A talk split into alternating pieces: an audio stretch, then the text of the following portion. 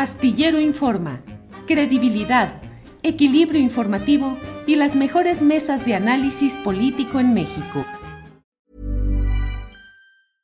Selling a little or a lot? Shopify helps you do your thing however you cha-ching. Shopify is the global commerce platform that helps you sell at every stage of your business. From the launch your online shop stage to the first real life store stage, all the way to the did we just hit a million orders stage. Shopify is there to help you grow. Shopify helps you turn browsers into buyers with the internet's best converting checkout. 36% better on average compared to other leading commerce platforms because businesses that grow grow with Shopify. Get a $1 per month trial period at shopify.com/work. shopify.com/work. Hey, it's Ryan Reynolds and I'm here with Keith, co-star of my upcoming film If, only in theaters May 17th. Do you want to tell people the big news?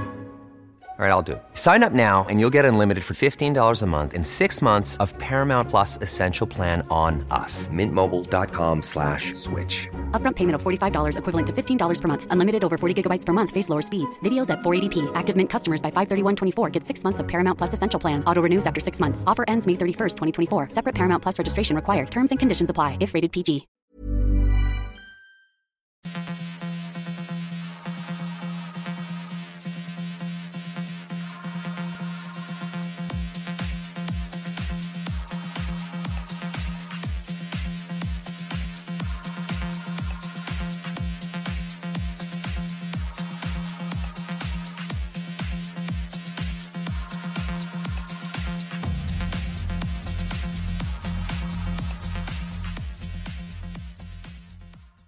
La una de la tarde con un minuto, la una de la tarde con un minuto, ya estamos aquí en Astillero Informa. Gracias por acompañarnos en este jueves 8 de septiembre de 2022, con mucha información nacional interesante, pero sobre todo con la información que está en estos momentos impactando a todos los medios de comunicación del mundo, que es la muerte de la reina Isabel II del Reino Unido, la reina Isabel II a los 96 años de edad.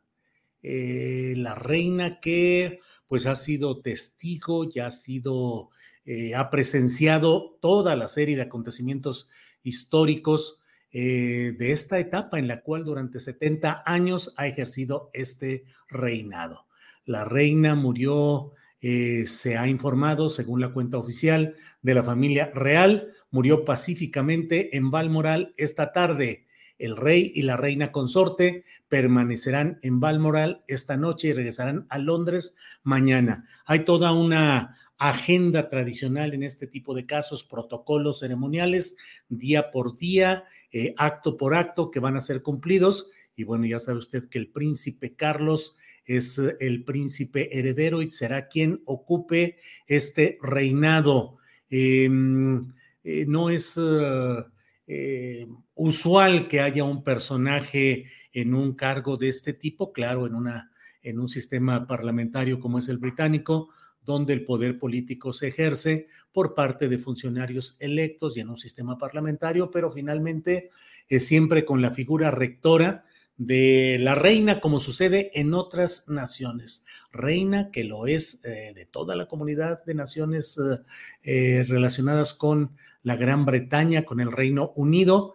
Y bueno, pues es una noticia que iremos desgranando a lo largo de este programa. Vamos a tenerle más información, análisis también de lo que significa en un Reino Unido que tiene eh, pues problemas políticos. Acaba justamente de ser electa la nueva primera ministra en sustitución de la anterior, que entró en una serie de mm, momentos críticos y de objeciones sociales por su conducta y por otro tipo de hechos. Además, un Reino Unido que también está en estas circunstancias de problemas de paridad cambiaria, es decir, eh, la libra esterlina eh, sufriendo frente al dólar y ello implicando pues problemas económicos que están generando una serie de reacomodos en la vida económica, social y política del Reino Unido. Bueno, pues esto es parte de lo que le queremos comentar y desde luego hay información nacional que vamos a ir compartiendo con usted. Entre otros temas, en lo nacional está, y ya le diremos los detalles, el hecho de que respecto a la prisión preventiva oficiosa, el ministro ponente que proponía que se cancelara este sistema de la, este recurso eh, cautelar de la prisión preventiva oficiosa, ha retirado su propuesta al escuchar lo que opinan sus demás compañeros y va a reelaborar una nueva ponencia, una nueva propuesta. Bueno, pero vamos a avanzar en los temas eh, que tenemos programados para este día, los temas relacionados con los asuntos nacionales. Y mire, mm, vamos a entrar de inmediato a una entrevista telefónica, entiendo, con Raimundo Ramos él es presidente del Comité de Derechos Humanos de Nuevo Laredo. Raimundo, buenas tardes. Don Julio, buenas tardes y buenas tardes a su auditorio, a sus órdenes. Gracias, Raimundo. Sabemos, pues, de lo que están señalando y denunciando respecto a la eh, muerte de la niña Heidi Mariana Pérez Rodríguez. Eh, ofrecieron conferencia de prensa hoy, han hecho algún tipo de movilizaciones. ¿De qué se trata para quienes no tienen los antecedentes de este tema, Raimundo? Bueno, hace una semana, don Julio, el miércoles 31 de agosto, a las 10.24 horas, en Nuevo Laredo, Tamaulipas, un grupo de militares privó de manera arbitraria de la vida a la niña Heidi Mariana Pérez Rodríguez, de, de cuatro años de edad, y lastimó a su hermanito Kevin, de siete años, y por esa razón sus familiares eh, y un servidor eh, estamos aquí en la Ciudad de México, venimos a tocarle la puerta al presidente Andrés Manuel López Obrador para exigirle un acto de justicia y no una exoneración a priori como lo está haciendo desde las conferencias mañaneras, deslindando de responsabilidad al personal militar que intervino en estos hechos. Raimundo, ¿en qué circunstancias se produjo? Es decir, ¿cómo se señala la responsabilidad de los militares en este asesinato? La niña Heidi se siente mal de su estómago, había comido unos chocolates horas antes y le pide a un familiar que la lleve al hospital del Seguro Social donde trabaja su abuelito y su mamá hace prácticas profesionales. En el trayecto se encuentra en un vehículo militar cerrando una calle. Eh, ahora sabemos que hubo una persecución con civiles armados y cuando da vuelta a su derecha el vehículo de la señora Griselda, pues escucha unos disparos en sus espaldas y Kevin le dice que han matado a su hermanita. Eh, las investigaciones que están realizando los abogados particulares la familia y un servidor indican que en el lugar de los hechos eh, fue una agresión directa por parte del personal militar, eh, que no hubo un enfrentamiento, como lo ha dicho el presidente de México, eh, informado seguramente o mal informado seguramente por el general secretario, y entonces nosotros estamos acusando que fue personal militar el que por razones que todavía no sabemos disparó hacia el vehículo donde iba Griselda Heidi y Kevin. Eh, de esta manera, y de acuerdo a la investigación que se está haciendo, eh, habría responsabilidad directa para el personal militar. Y como solamente ha escuchado al general secretario, pues ahora mediante un escrito fundamentado en derecho, estamos pidiendo que reciba de manera privada a la familia de Heidi, para que así el presidente tenga las dos versiones y no haga una exoneración, insisto, a priori. Raimundo, en, esa, en estas versiones que han circulado, sobre todo desde la Ciudad de México, se habla de que hubo un fuego cruzado, que hubo intercambio de disparos, es decir, no con la familia ni con los, obviamente con los niños, pero sí que hubo ese fuego cruzado. No hay ninguna evidencia. Sí, de Julio. Mm. Lo han dicho el jueves, me parece, el viernes de la semana pasada, pero ¿qué cree, don Julio? No han, no han presentado ninguna evidencia ninguna fotografía, ningún video. Y también le quiero decir adicionalmente que cuando hay víctimas inocentes en este país, yo no recuerdo un caso en donde algún mando de las Fuerzas Armadas, sea almirante o, secretario o general secretario, hayan asumido su responsabilidad en un primer momento. El protocolo de actuación de ellos es negar su participación, desvirtuar los hechos y criminalizar a las familias. Siempre ha sido una forma de, actuar, de reaccionar, no de ahorita, sino desde hace 20 años, eh, como lo hemos documentado en nuestro Comité de Derechos Humanos. Raimundo, ¿cómo ha ido procesalmente este asunto? ¿Han podido documentar, levantar estudios forenses, declaraciones o ha habido algún tipo de obstrucción de esta fase procesal? Le, le informo que la Fiscalía General de la República el sábado atrajo la investigación de la Fiscalía de Tamaulipas, pero el lunes apenas presentamos a declarar a, Griselda, que es la conductora sobreviviente, y a Cristina, que es la mamá de Heidi Mariana, y hemos aportado, hemos solicitado algunas diligencias que deberán de hacerse. La investigación está muy, eh, está comenzando apenas. Eh, eh, esto es una investigación de mediano tiempo, cuando menos, de mediano plazo. Entonces, difícilmente podemos nosotros o ellos adelantar un resultado. Lo que sí estamos haciendo y con mucha responsabilidad es eh, ir, informando a la ciudadanía y los medios de comunicación de las evidencias que nosotros sí tenemos y que nosotros sí hemos dado a conocer.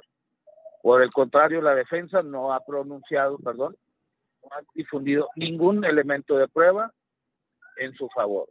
Y sí, efectivamente, el Ministerio Público está siendo muy presionado por personal militar que todos los días, tenientes, tenientes coroneles, mayores, van a la, a la fiscalía a revisar la carpeta y hablar directamente con los coordinadores o encargados de la Fiscalía General de la República Nuevo Laredo.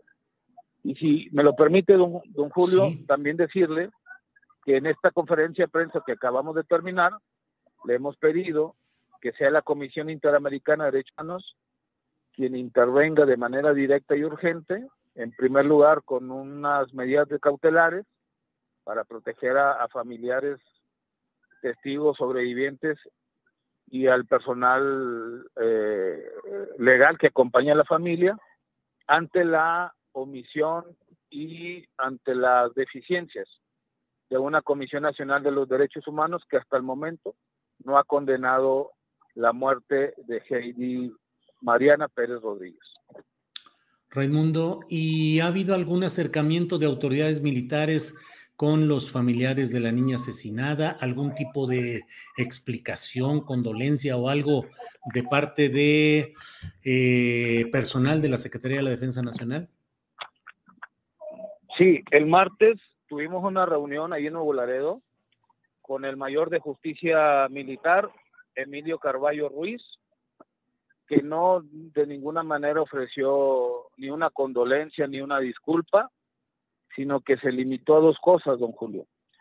A ofrecer una ayuda económica o médica a los familiares y a pedirles de favor que ya no estuvieran haciendo declaraciones en los medios, que no hicieran protestas, que se esperaran al resultado de la investigación. Obviamente el mayor de justicia militar, aun cuando es abogado y, y seguramente es un agente del Ministerio Público Militar, pues está eh, coartando el derecho de libertad de expresión que tiene la familia. Y eso pues obviamente no lo vamos a aceptar. No es una, no puede haber una compensación económica, una ayuda económica antes de un acto de justicia. Por lo tanto, eh, se va a rechazar todo a toda ayuda que venga desde la Secretaría de la Defensa Nacional para intentar silenciar o correr el dolor que en estos momentos se está sufriendo la familia de Heidi Mariana. Raimundo, ¿está usted y eh, familiares eh, de la niña asesinada en de Heidi Mariana Pérez Rodríguez en la Ciudad de México? Tuvieron una conferencia de prensa. ¿Tendrán más reuniones, más actividades?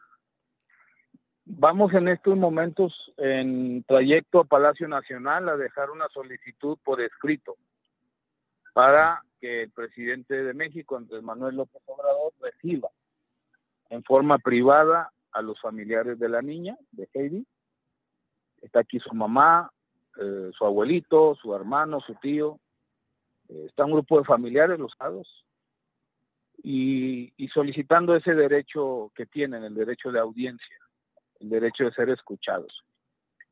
Hasta este momento, una semana después, no hemos tenido ninguna comunicación con el gobierno federal, eh, con Secretaría de Gobernación, con la eh, Comisión Ejecutiva de Atención a Víctimas, como si el Estado mexicano hubiera abandonado a Heidi, como si el Estado mexicano hubiera abandonado a la familia de Heidi. Y por eso, como ellos no actúan, pues venimos nosotros desde Tamaulipas para entregarle este, este oficio, este escrito, perdón, fundamentado en derecho y obviamente esperar el resultado del mismo. Dios quiera que el presidente, así como escuchó al general Mario la versión oficial, Dios quiera que nos permita eh, la oportunidad de escuchar de viva voz y de manera directa el testimonio de la mamá y la tía de Heidi. Bien, pues eh, Raimundo Ramos, le agradezco esta oportunidad de pues de abordar este tema y claro que vamos a estar atentos a lo que suceda. Le pido que estemos en comunicación de los detalles y los avances que se vayan dando en este tema, a reserva de lo que desee agregar Raimundo. Pues agradecerle a usted, don Julio, su espacio eh, noticioso, eh, agradecerles a muchos ciudadanos cantidad de ciudadanos que indignados por esta forma de actuar del ejército mexicano en las calles de Tamaulipas, particular en Nuevo Laredo, particularmente en Nuevo Laredo, han tenido hacia la familia Heidi. Heidi ya no está con nosotros, eh, pero tenemos que alzar la voz para que se haga justicia. No queremos linchamientos, no queremos eh, culpables inocentes en las calles, en las cárceles, pero sí quien haya causado daño tiene que asumir su responsabilidad. Y ahí le pediría al general secretario que le pida a sus tropas que antes de disparar a matar, cuando menos intenten disparar las llantas, cuando menos hagan otros otras maniobras de uso de la fuerza que no tengan que causar daños a personas inocentes, a niños, a niñas, a mujeres, a estudiantes. Le pediríamos con todo respeto, porque no es la primera vez que ha ocurrido, don Julio. Hay que recordar que en 2010, en, en, Tamaulipas, dos niños murieron precisamente por balas de militares, Martín y Brian Almanza Salazar, el 3 de abril del 2010. Y en aquel tiempo, al igual que ahora, eh, la Secretaría de Defensa negó la participación de los hechos, responsabilizó a delincuentes y criminales de la muerte de los, de los menores y después de muchas investigaciones y de denuncias, tuvieron que aceptar su responsabilidad. Muchas gracias. Al contrario, Raimundo, que tenga, eh, que avance este tema y estaremos atentos. Gracias, Raimundo. Hasta luego. Un abrazo, don Julio. Saludos. Gracias, muy amable. Bueno, pues este es uno de esos temas de los cuales se tienen que dar apertura en este espacio, en este programa. Leo, le debo decir que con preocupación, un poco hasta con cierto, eh, con cierta tristeza, veo una serie de comentarios en el chat en el que descalifican la voz de este defensor de los derechos humanos y aseguran que es una pieza contraria a la 4T, que no hay que darle credibilidad, que es un mentiroso, que por qué iban a disparar soldados contra una niña porque sí. Así ha sido el comportamiento de los soldados del ejército durante mucho tiempo. Que ahora queramos creer que el ejército ha cambiado, siendo un instrumento de confrontación en busca de la muerte. Los soldados no actúan pensando en prevenir el delito, no son policías, son máquinas entrenadas para exterminar los objetivos que les marcan.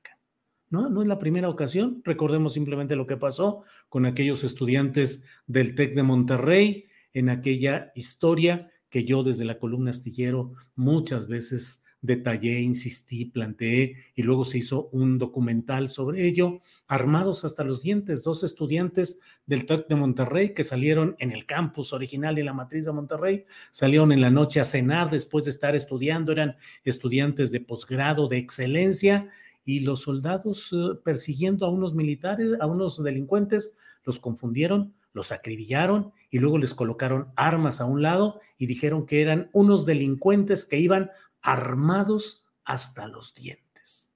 Tuvo que pasar mucho tiempo para que se pudiera esclarecer aquello que Felipe Caldeón en su momento juró y perjuró que no era cierto y que no había ninguna acción así de los militares. Hasta la fecha, no hay justicia no se ha castigado realmente a quienes participaron en todo aquello porque desertaron del ejército algunos de los acusados, porque ya no los encontraron, porque un apellido estaba cambiado, en fin. Así es que con todo respeto a la audiencia a la cual debemos nosotros eh, nuestra dedicación y nuestro trabajo continuo, yo no creo que se deba eh, descalificar la denuncia ciudadana solo porque no embona con una agenda partidista.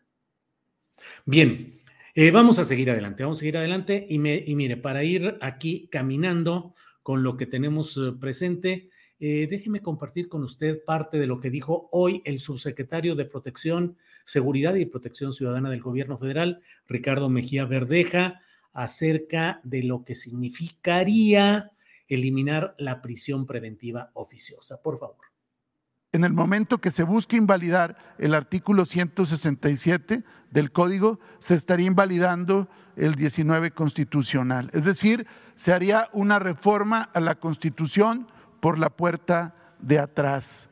Esto es importante porque pretender alterar la eficacia de la constitución a través de la invalidación de una ley que es prácticamente una consecuencia directa de la constitución sería una mutación constitucional, es decir, cambiar el sentido de la norma sin alterar su texto, es decir, un fraude a la Constitución por la vía de la interpretación de anular un artículo constitucional. En consecuencia, para nosotros es fundamental que se mantenga no solamente el artículo 19 constitucional, sino el artículo 167 que hace efectiva la vigencia de ese artículo constitucional. Bueno, eso es lo que ha dicho Ricardo Mejía Verdeja, que es el subsecretario federal de Protección y Seguridad Ciudadana. Vamos ahora eh, con lo que ha dicho el propio presidente de la República sobre este tema de la prisión preventiva oficiosa. Adelante. El hacer o pretender una chicanada de esas, no, nos afecta a todos pero afecta más al Poder Judicial y a la Suprema Corte. ¿Cómo quedaría? O sea, ¿cómo van a retorcer la legalidad? Eso no es serio, eso no es honesto. Por eso no creo, pues, que suceda. Y si existe el malestar por lo de la prisión preventiva oficiosa, hay que buscar la forma legal. Nosotros lo que sentimos es que si se lleva a cabo esa reforma, se abre la puerta a los que tienen poder económico y tienen también eh, poder para el ejercicio del uso de la fuerza. Es plata o plomo. Bueno, pues eso es lo que ha dicho hoy el presidente de la República. Comparto con usted también lo que ha dicho hoy el ministro Luis María Aguilar, que fue quien presentó originalmente la ponencia eh, planteando que se retirara esta eh, prisión preventiva oficiosa. Esto es lo que ha dicho el ministro Luis María Aguilar a la hora de anunciar que retira su ponencia original para reconstruir una propuesta a partir de lo que ha escuchado de sus compañeros. Adelante, por favor porque estas penas de prisión anticipada, aun cuando se trate de medidas cautelares, son penas irreparables para ellos y aún para sus familias.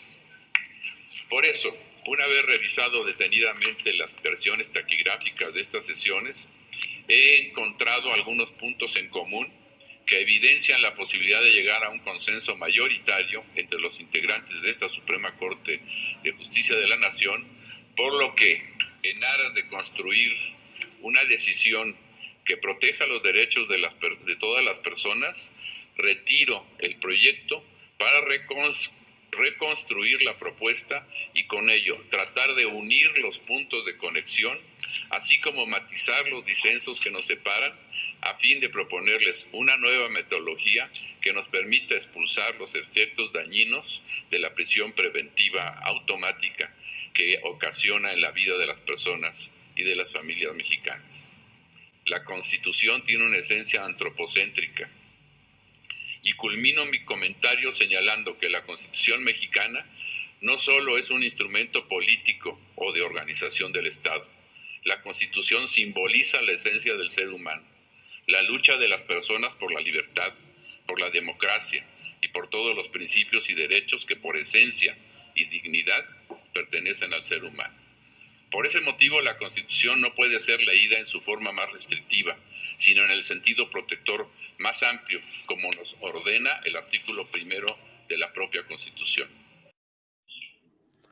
Bueno, pues esto es lo que ha dicho el ministro ponente, el ministro ponente en la Suprema Corte de Justicia de la Nación. Veremos en qué sentido avanzan las cosas. Ya están muy eh, prefiguradas las posturas de otros ministros. Todo indica a que se mantendrá este, esta medida cautelar de la prisión preventiva oficiosa, pero esperemos a que se formalice la votación en la Corte y que veamos exactamente los términos en los cuales se diera esta resolución tan importante, tan trascendente.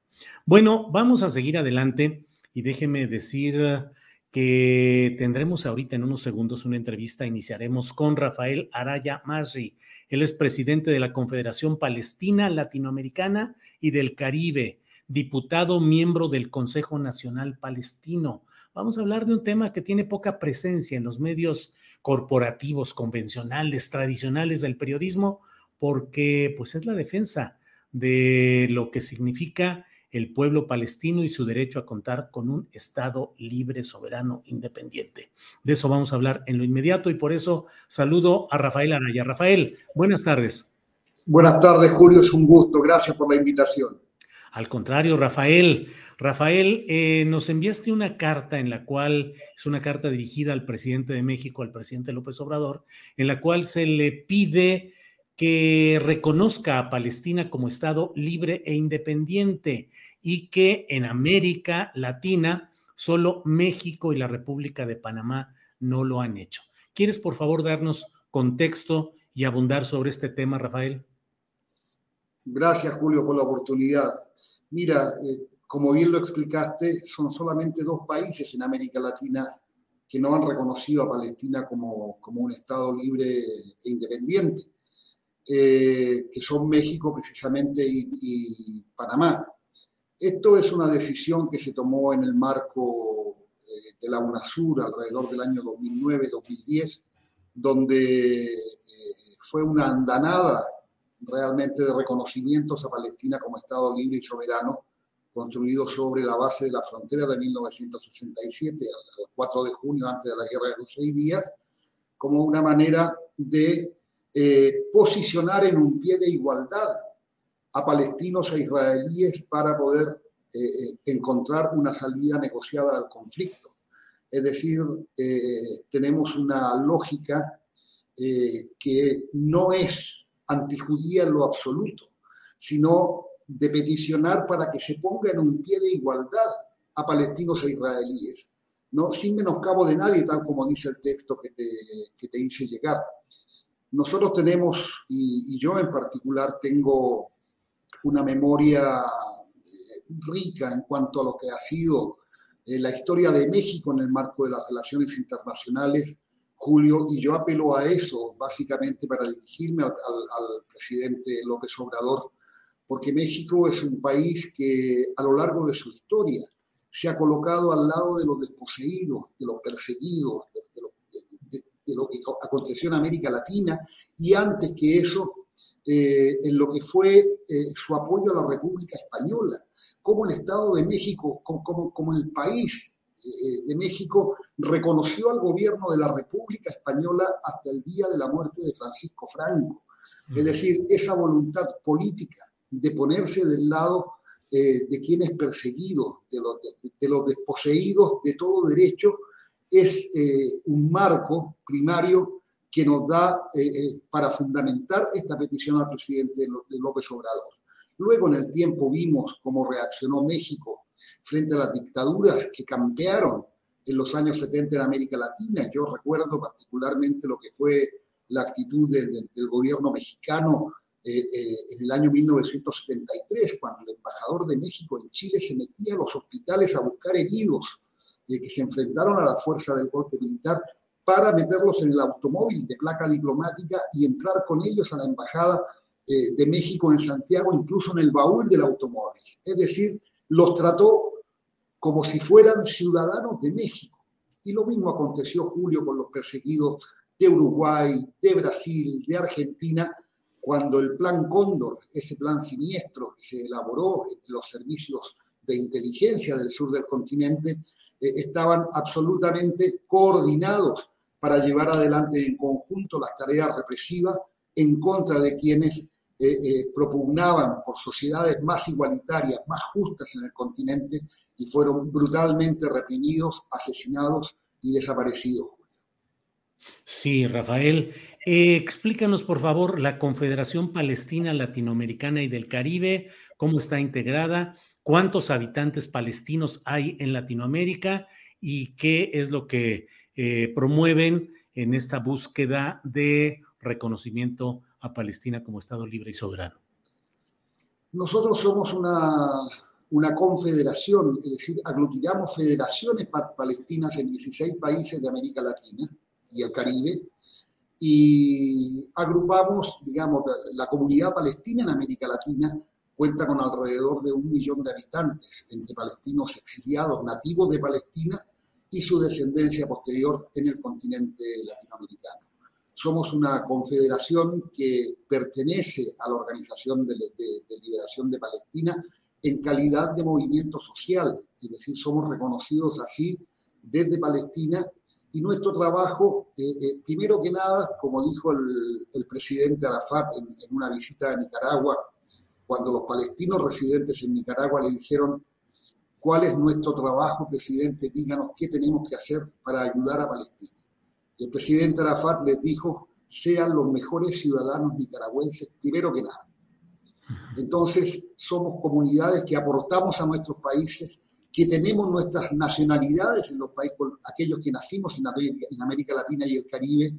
Entonces, también nos debemos a ese lugar de pertenencia, pero llevamos este amor por la madre patria eh, sobre todo en circunstancias en que una ocupación militar brutal eh, que, tiene, tiene eh, un suceso desde hace 75 años, 75 ah, años ocupando el territorio de Palestina sin que hasta la hora el Estado de Israel haya demostrado una real voluntad de diálogo para dar una solución que está respaldada y basada en el derecho internacional, basada en, en, las resoluciones del Consejo de Seguridad de la ONU, basadas en las resoluciones de la, de la Corte Internacional de Justicia, basada por los convenios, en los convenios de, los cuarto convenio de Ginebra. Entonces, es decir, cuando es tanta la, la, la masa crítica que el derecho internacional proporciona a Palestina como derechos para constituir un Estado propio, yo creo que eh, falta que la comunidad internacional, la misma que creó al Estado de Israel, accione de manera decidida para hacer valer los derechos nacionales del pueblo palestino. Es decir, quien creó el problema, Julio, tiene la obligación moral de resolverlo. Rafael, ¿ya entregaron la carta? ¿La enviaron? ¿Han tenido alguna respuesta? ¿Cuál es el trámite que van a hacer? No, Julio, la entrega de la carta es simultánea con haberte la entregado a ti y estamos esperando después de esto que le llegue eh, cuanto antes al presidente Andrés Manuel López Obrador. ¿no? Rafael, pues eh, la hemos puesto en pantalla, hemos escuchado eh, tus palabras. La vamos a poner también disponible la carta en nuestro portal de julioastillero.com. Y bueno, pues son temas que son necesarios de difundir, aunque la verdad, Rafael, poca resonancia, poca, poco espacio veo que se dé en los medios tradicionales a planteamientos legítimos y válidos como los que estás haciendo. Mucho silencio en muchos medios, Rafael. Julio, eh, la causa palestina en gran medida hoy está viva gracias a las redes sociales, gracias a esta maravillosa forma de conectarnos que nos, proporciona Internet a través de tu canal, a través de, las redes sociales. Yo recuerdo que en el año 2014 eh, teníamos un programa de radio en la, radio de las Madres de Plaza de Mayo, acá en Buenos Aires, y eh, eh, cuando fue la operación plomo fundido o pilar protector, no me acuerdo cuál de las dos fue, nosotros transmitíamos en directo desde Gaza. Es decir, teníamos un compañero español allá que se subía en las ambulancias para ir a buscar heridos producto de los bombardeos israelíes, de la Fuerza Aérea Israelí, contra la población civil en Gaza. Entonces teníamos ese tipo de relato que jamás hubiera sido eh, difundido por las grandes agencias internacionales que siempre fueron dueñas no solo de las propias agencias, sino de la manipulación, de la distorsión o de la carencia de información sobre este ya largo conflicto. Así que gracias a estos medios, gracias a personas como tú, nosotros eh, eh, hacemos posible que el tema palestino pueda eh, ser visibilizado y se pueda generar esa corriente de empatía necesaria para que cada pueblo exija de su gobierno una actitud de compromiso por una cuestión que esencialmente es de carácter humanitario en el día de hoy. Rafael Araya, pues muchas gracias por esta entrevista y bueno, pues veremos qué es lo que sucede con eh, la respuesta que dé el Estado mexicano, el gobierno federal, a esta solicitud que hacen de que el gobierno mexicano reconozca a Palestina como Estado libre y soberano, por ser una excepción en el, en el subcontinente latinoamericano, dado que solo México y República de Panamá no lo han hecho. Rafael, estaremos en contacto y te agradezco esta oportunidad de platicar. El agradecido soy yo, Julio. Un gran abrazo y muchas gracias por este espacio. Hasta luego, gracias. Bueno, pues son temas necesarios para estar informados y para tener un punto de referencia de lo que se está haciendo y se está buscando en este tema pues siempre complicado por tantos intereses que hay, que pretenden silenciar la causa palestina y que pues la mayoría de los medios de comunicación prefieren guardar silencio sobre estos temas.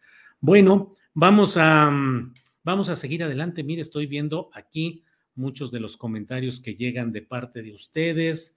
Em, el presidente no se meterá en ese asunto, dice Argelia Novelo.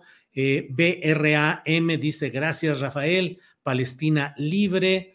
Eh, mm, eh, pues aquí hay de todo. Octavio Martínez Soriano, ni meternos, lo haga o no, México no cambiará nada. Ah, a México lo meterá en problemas. Lobo Blanco dice Palestina libre. Dueña de la verdad también dice Palestina libre. y bueno, pues son algunos de los comentarios que tenemos en este momento por aquí. Déjeme ver porque vamos a tener en unos segunditos más, eh, vamos a tener ya la, una entrevista con, eh, pues sobre el tema que le estamos comentando, que es el tema del momento, que es la muerte de la, perdón, Andrés. Ah, bueno, por llamada telefónica vamos a hablar en unos segunditos ya eh, con el doctor Jesús López Almejo. Él es profesor de Relaciones Internacionales e investigador del CONACID en el nivel 1. Vamos a hablar sobre el fallecimiento de la reina Isabel II.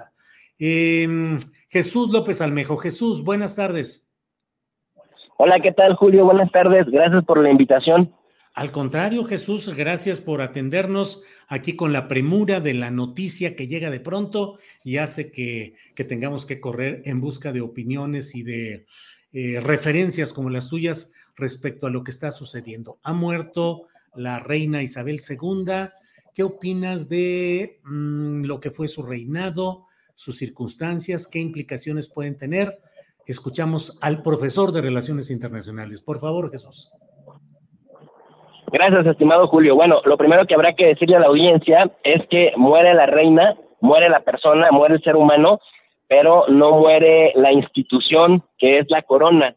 La reina Isabel II tenía 96 años de edad y es, eso sí, su legado es que duró 70 años y durante esos 70 años pasaron por, ahora sí que por el cargo de primeros ministros, 16 personas. El último que alcanzó a ir a despedirse es Boris Johnson y también quien alcanzó a presentarle, digamos, su carta de nueva primer ministra fue Liz Truss recientemente, literal hace un par de días. Ella asumió el trono heredado de su padre Jorge VI allá por 1952.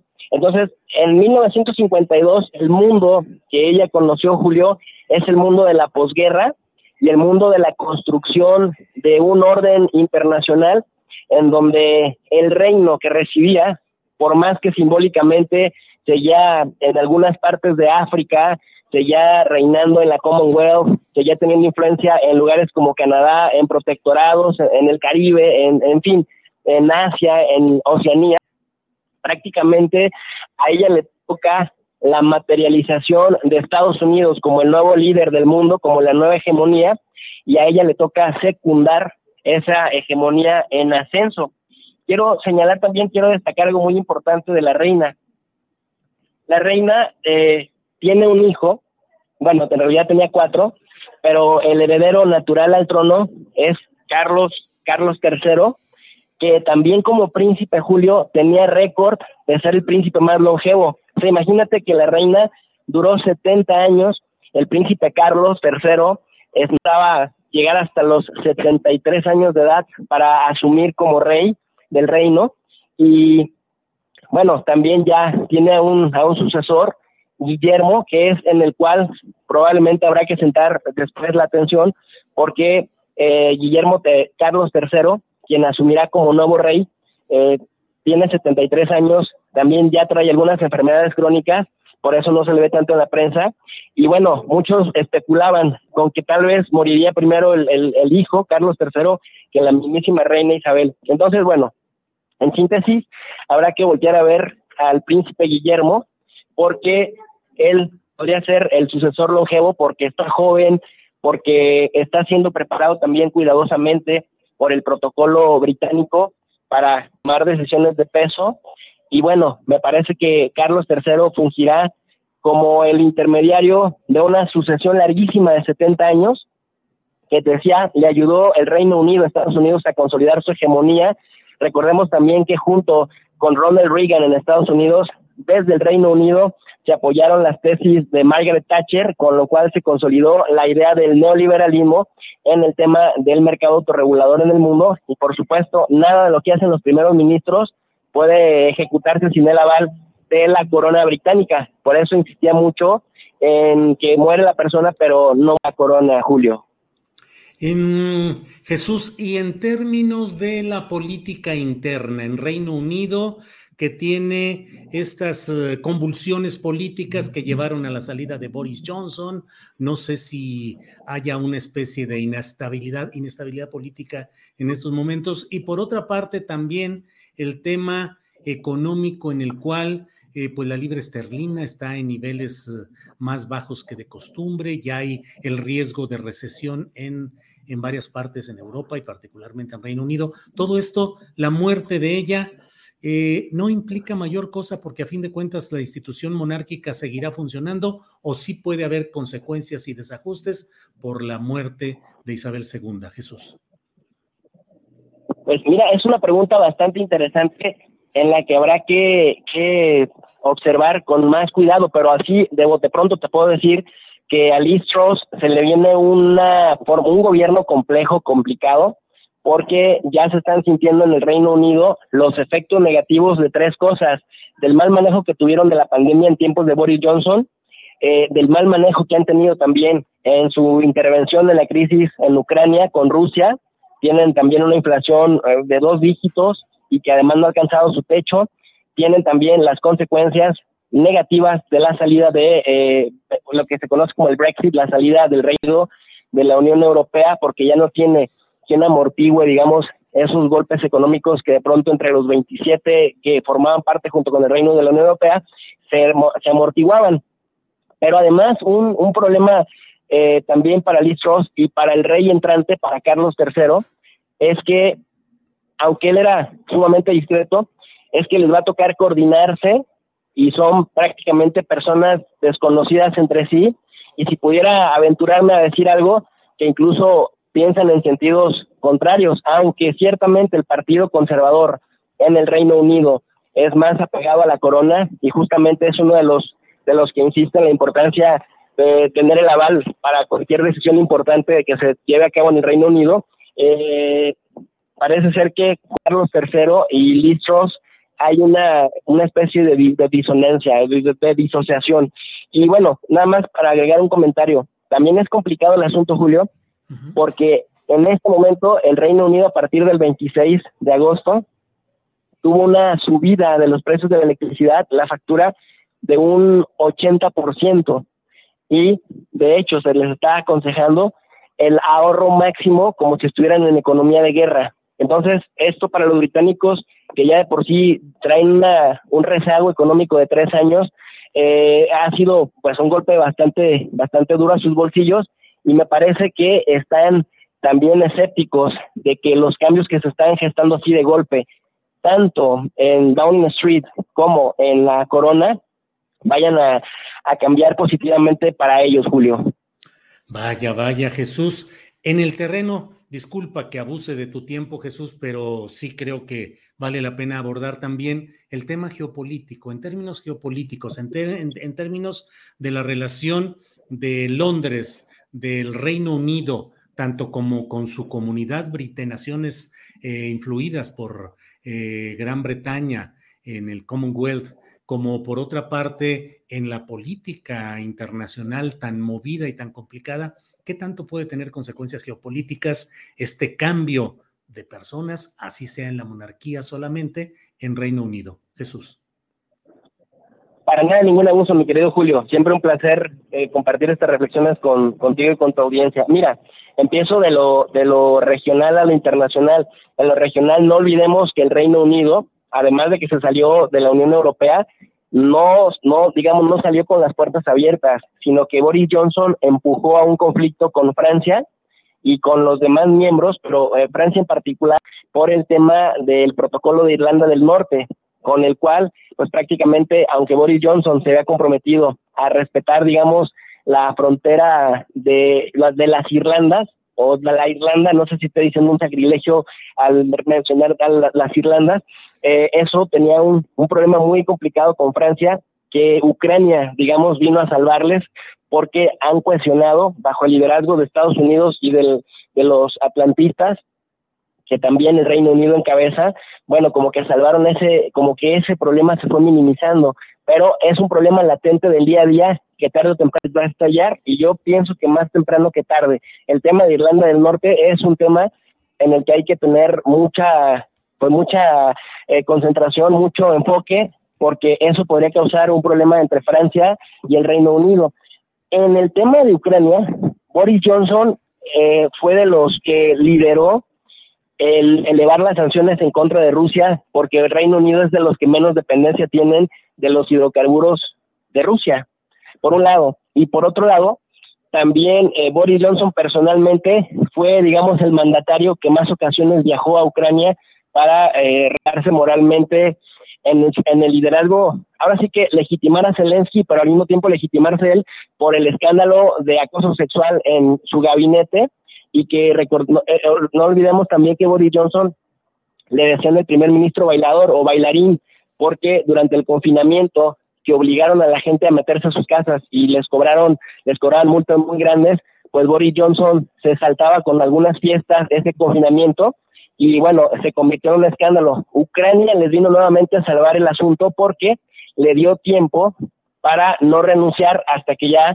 la cosa se volvió insostenible. Entonces, han estado potenciando desde el Reino Unido el conflicto con Rusia a través de Ucrania, porque ya decía George Orwell que la creación de un enemigo común al exterior también cuestionaba al interior y créeme que por algunos meses se elevó la popularidad de Johnson de tal suerte que el escándalo de su salida se convirtió en algo vertiginoso cuando parecía que se iba a terminar su periodo, probablemente no se reelegiría, pero pues termina de manera intempestiva un año antes, pero Ucrania le había dado ya gasolina y en torno al dominio, al posicionamiento del Reino Unido en el mundo, ya empieza a ser visto como un jugador secundario, Julio. Ya no es este temible, este temible eh, Reino Unido que dictaba eh, como lo hacía antes de la Segunda Guerra Mundial y que los demás obedecían como simples colonias. Hoy en día, por ejemplo, por mencionarte algo, la economía de la India es muy superior a la economía británica, la economía pakistaní casi igual a, la economía británica, la economía de China también está muy por encima. Y bueno, Irán está cerca a pesar de las sanciones, y menciono estos en particular porque fueron países muy golpeados y muy atacados por el Reino Unido hace por lo menos un siglo, y de ahí para atrás, pues otro siglo. De tal suerte, pues, que el centro de gravedad del poder militar, del poder económico, incluso nuclear y del poder comercial, está cambiando, está gravitando. No sé si, si tengamos un sistema eh, tripartito o cuatripartito, pero sí es cierto que probablemente esta, estos cambios en el Reino Unido pesen un poquito menos porque el Reino Unido ya se le considera un jugador secundario que, que se asocia y se cuelga de, el, de la fuerza y de la inercia de Estados Unidos. Pues uh, Jesús, muchas gracias al doctor Jesús López Almejo, profesor de Relaciones Internacionales. Gracias por darnos luz, por ayudarnos a entender lo que está pasando, eh, no solo en el momento específico de la muerte de la reina, sino lo que significa y las consecuencias. Jesús, aprecio además el que hayas hecho ahí arreglos, demoras en tu logística para hacernos el honor de poder platicar con nosotros. A reserva de lo que desees agregar, Jesús, yo te agradezco y aprecio que nos hayas tomado esta llamada. Es imperdible la charla contigo, mi querido Julio. Soy yo el agradecido por la invitación y estamos a la orden. Bonita tarde. Gracias. Gracias, Jesús. Hasta luego. Bueno, pues ha sido el doctor Jesús López Almejo que amablemente ha tomado la llamada eh, para poder eh, pues darnos un contexto y una referencia de lo que significa este giro o este movimiento en el ámbito monárquico de eh, Reino Unido, pero que también sin lugar a dudas hay eh, pues consecuencias tanto en la política interna, la europea y también en el contexto internacional. Así es que apreciamos mucho que haya, nos haya dado esta, este mm, contexto el doctor Jesús López Almejo. Mire, eh, comienzan desde luego a, ya están diferentes eh, tweets expresando condolencias por la muerte de la reina Isabel II. El propio presidente de México, Andrés Manuel López Obrador, dice, envío mis condolencias a los pueblos del Reino Unido por el fallecimiento de la reina Isabel II, segunda, monarca británica y soberana de 14 estados independientes de igual manera, las hago extensivas a sus familiares, amigos y miembros de la Casa Real.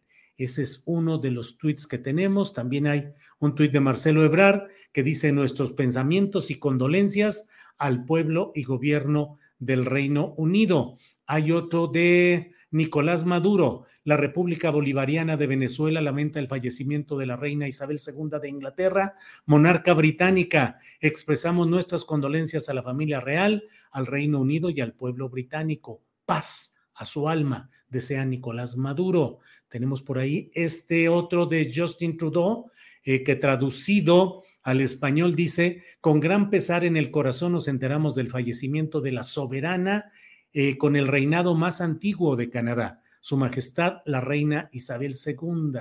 Ella fue una presencia constante en nuestras vidas y su servicio a los canadienses seguirá siendo para siempre una parte importante de la historia de nuestro país. Tenemos luego, eh, continúa él ahí, eh, Justin Trudeau, y dice, al recordar su vida y su reinado que abarcó tantas décadas, los canadienses siempre recordarán y apreciarán la sabiduría, la compasión y la calidez de su majestad. Nuestros pensamientos están con los miembros de la familia real durante este momento tan difícil. Pues son algunos de los comentarios que están ya siendo colocados a través de Twitter y desde luego, pues como le he dicho, hay todo un ceremonial que habrá de cumplirse para ir eh, cumpliendo con las fases de esto que es em, pues el fallecimiento de esta mujer, la reina Isabel II, de una longevidad extraordinaria. Em, a los 96 años de edad, falleció en el castillo de Balmoral. Allí Carlos, su hijo y heredero, estará hasta mañana, cuando habrá de regresar a Londres para comenzar el operativo London Bridge. Ya ve que eh, la clave, las palabras clave para anunciar que ha fallecido la monarca fue lo de ha caído el puente de Londres. Entonces, bueno, pues están ahí. Usted recordará una reina, la reina Isabel II, que siempre mantuvo pues una postura pública muy cuidadosa, muy decorosa, sin dar muestras de enfermedad o de acoso eh, por problemas médicos. Y bueno, la discusión acerca de lo que es el sistema eh, parlamentario monárquico y lo que es la sobrevivencia de las monarquías en varios países, entre ellos de Europa, es otro asunto que creo que tiene otro momento y que puede tener otra circunstancia. Eh, una discusión, hay quienes nos dicen aquí en las en el chat y en las redes, eh, seguramente ya eres monarquista y ahora sí muy amable. Son los momentos, son momentos en los cuales lo que se está viviendo es esto. Hemos tenido el análisis eh, político y geopolítico a cargo de nuestro compañero el doctor López Almejo. Y bueno, ya habrá otro tiempo en el cual podamos analizar que es un tema complicado, es decir, porque una sociedad determina mantener un sistema monárquico sin que haya eh, presiones mayoritarias o expresiones mayoritarias en contra, pues es un tema interesante porque finalmente hay naciones que con entera civilidad, con cultura y desarrollo democrático quieren mantener la tradición de una figura monárquica que no actúa y no incide en el gobierno de lo cotidiano, pero que es un punto de referencia que valida las acciones de los gobiernos en turno, siempre con un ánimo muy abierto y muy inclusivo.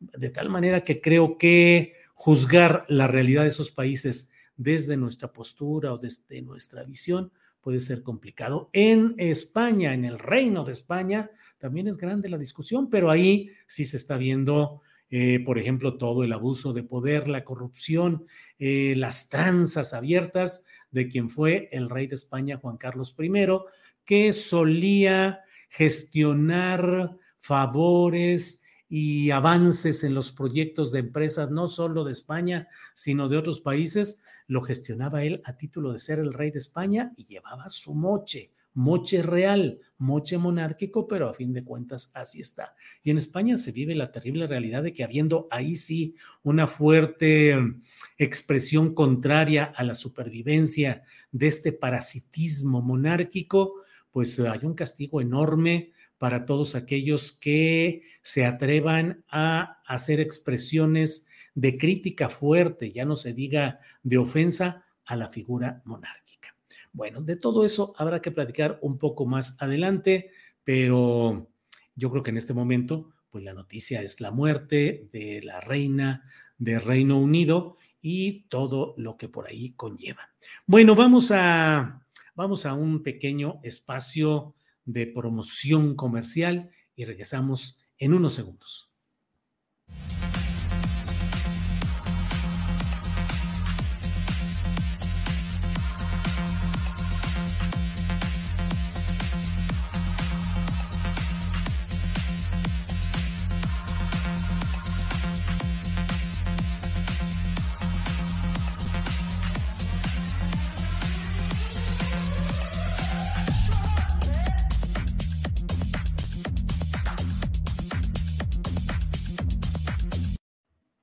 Bueno, pues me informa Adriana Buentello de que declaran 10 días de luto nacional en el Reino Unido por la muerte de Isabel II.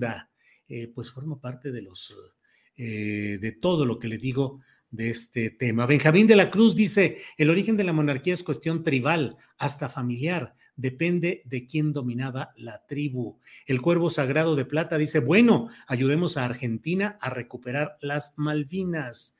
Eh, Julián Alfonso Castañeda Flores dice, la reina buena para los negocios, una de las mujeres más ricas del mundo.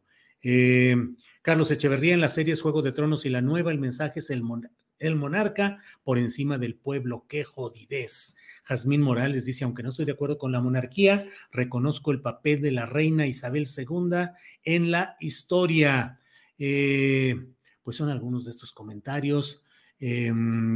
Maestro, ¿qué les hace caso a esos majaderos? Es un personaje histórico, dice Salvo Montalbano. Em, que le digo, Carlos Herrera, al final del día baja uno, sube otro y los ciudadanos siguen igual. Em, Saúl Morales dice, Alito, rey de los dinosaurios. Bueno, bueno, bueno. Y ya sabe, la discusión está choncha por aquí. Alejandro Villamar Calderón dice, Julio, ¿cuál Reino Unido con el próximo referéndum en Escocia? Veremos qué tan unido sigue. Bueno, pues es la denominación oficial, la de Reino Unido, Alejandro Villamar. Eh, bueno, mire usted, son las dos de la tarde en punto y hoy debo decirle que estamos puntualazos para iniciar nuestra mesa de seguridad, que es un orgullo y un honor tener con nosotros a nuestros compañeros participantes, panelistas. Así es que doy la bienvenida a Guadalupe Correa Cabrera, que ya está por aquí. Guadalupe, buenas tardes. Muy buenas tardes, Julio. Aquí muy contenta de estar con ustedes, como todos los jueves, de estar contigo, con Ricardo, con Víctor. Me da muchísimo gusto este, estar aquí siempre. Gracias. Víctor Ronquillo, buenas tardes. Hola, buenas tardes, Julio. Un saludo para el público que nos escucha y obviamente para nosotros, para ustedes tres también. Gracias, Víctor. Ricardo Ravelo, buenas tardes.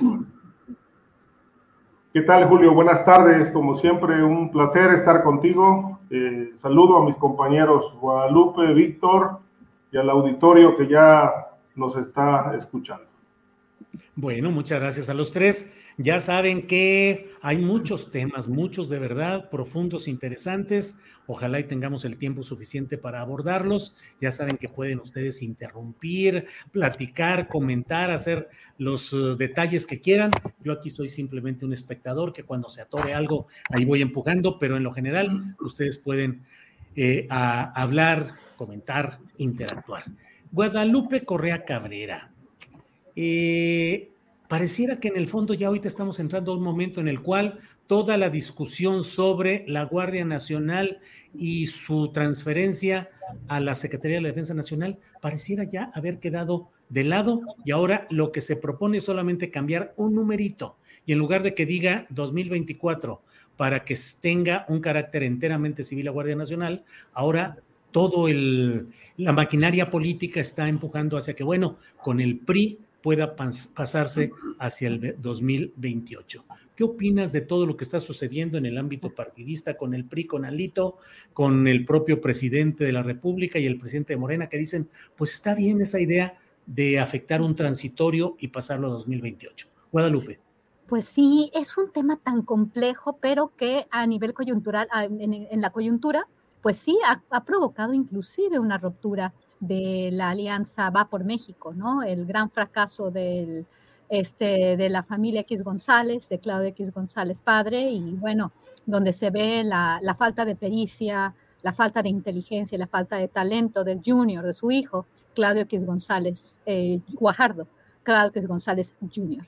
Esto es muy interesante, ¿no? Porque el PRI en este momento también está aprovechando un momento político para decir, yo estoy aquí y yo estoy viendo que esto, esto no, no pinta bien para mí para el 2024, entonces mejor formar alianza con Morena y entonces Morena se está este, realmente, y no es una crítica destructiva, es simplemente una observación, porque este, Morena va a tener que dar bastante, ¿no? Lo que sucedió en la discusión de la reforma al sector eléctrico, y bueno, se decidió en ese momento, Alejandro Moreno decidió este, operar junto a la, a alianza opositoria, eh, a la alianza opositora y a los designios de los empresarios, principalmente de la familia X González, que es la que está actuando como, como, como, eh, como los, este, pues la, la, cabeza de alguna forma. Y en este momento este, ya hemos hablado de las implicaciones, de los desatinos, de plantear esta propuesta sin un plazo, para hacer una policía es, es complicado este, lo que acabas de decir, ¿no? Ah, pues entonces si, si nos pasamos a, a, 2028, ya vamos a tener otro momento, quizás otras elecciones intermedias, y entonces vamos a tener otra configuración política. Se están, se están, se están aquí jugando muchas cartas, ¿no? ¿Qué tal si tenemos un Morena lleno de priistas? No sé, esto también es interesante, pero el hecho de que no, no estemos planteando una situación en la cual podamos tener una policía con mando civil es, es muy preocupante, ¿no? Porque yo que es importante eh, la propuesta porque hubo un cambio en López Obrador, se dio cuenta de la militarización de las redes criminales en el caso de México y de la, de la imposibilidad de hacerlo de otra manera porque no había policía. Ya lo hemos hablado muchas veces, pero no se plantean tiempos, ¿no? ¿Cuándo esto podría terminar? Cuando realmente en América Latina se ha tenido una experiencia tremenda, ¿no? Y, y, la comparación es, ay, pero miren, la, el arma de carabineros en Italia, este, o o este, eh, que otra, esta otra, esta otra fuerza policíaca, ¿cuál era la, de, la otra? Era España, la de España, y España, España. Este, entonces empiezan a hablar de esto cuando estamos hablando de Europa. Europa vivió una guerra, Europa, este, la, la, este, los militares tienen otro comportamiento, hay otras condiciones, hay otros arreglos institucionales, hay otra capacidad institucional, capacidades de Estado. Cuando hablamos, por ejemplo, de los carabineros chilenos, es una fuerza civil, o sea, lo que, lo que vivió América Latina da lecciones muy importantes este, que no podemos dejar detrás. Esa, en serio, estamos avanzando hacia, hacia una situación muy complicada. Yo creo, que, yo creo que no se está pensando bien, no se está pensando a largo plazo, se está pensando en la coyuntura, en la necesidad, que claro que se necesita, de, derivado de la situación en la que estamos, pero podríamos haber pensado qué es, ¿Cómo vamos a plantear una verdadera reforma policial donde no le demos tanto poder a una institución que puede realmente llevarnos a una situación complicada bajo determinadas condiciones, principalmente porque estamos viviendo momentos muy complejos a nivel geopolítico y a nivel político, a nivel nacional. Bien, Guadalupe, gracias. Víctor Ronquillo, ¿qué opinas de toda esta serie de movimientos políticos? y también, es decir, lo que implica eh, va por México, Claudio X, el PRI, Alito, Morena, y por otra parte, este tema de que, bueno, pareciera como que ya se abatió la crítica a la posible adscripción de la Guardia Nacional a lo militar de manera expresa y ahora se está transitando por esta alfombra priista que le pone a Morena de decir, pues demos de cuatro años más y yo temo, Víctor, que lleguen los cuatro años y se diga, pues, ¿qué creen? Que tampoco se pudo cumplir con que fuera civilizada, que se le diera el carácter civil a la Guardia Nacional y así nos podríamos ir de prórroga en prórroga. Víctor, ¿qué opinas? Bueno, voy a tratar eh, eh, de no ser tan disperso, aunque hay de veras temas para, para ser disperso, porque hay diferentes enfoques, ¿no?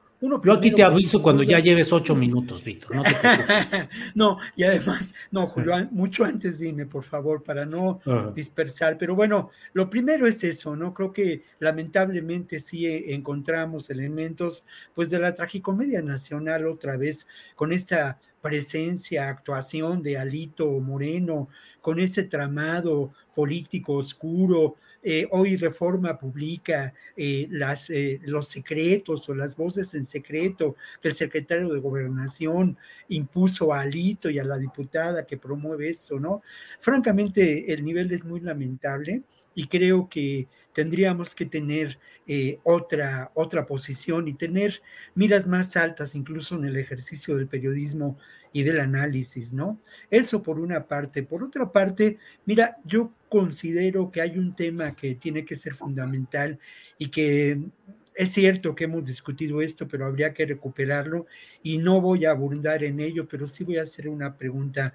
¿Hasta dónde la amenaza de los grupos criminales, ese poder fáctico, que sin duda, como lo he mencionado muchas veces, no es solamente las organizaciones del narcotráfico, sino es mucho más y además está vinculado con el poder político, sin duda alguna en nuestro país de manera clave, dramática, como ocurre en muchos otros países, por supuesto, ¿no? Ninguna mafia este, puede crecer sin el amparo y a la sombra de la corrupción. Entonces, esto es parte de una realidad en los estados de eh, estas sociedades occidentales. Eh, hasta dónde esta realidad es una amenaza a la seguridad nacional. Esto creo que es muy importante volver a pensarlo, volver a retomarlo y pensar en otras alternativas a esa llamada seguridad nacional que tendrían que ver con la seguridad humana, ¿no?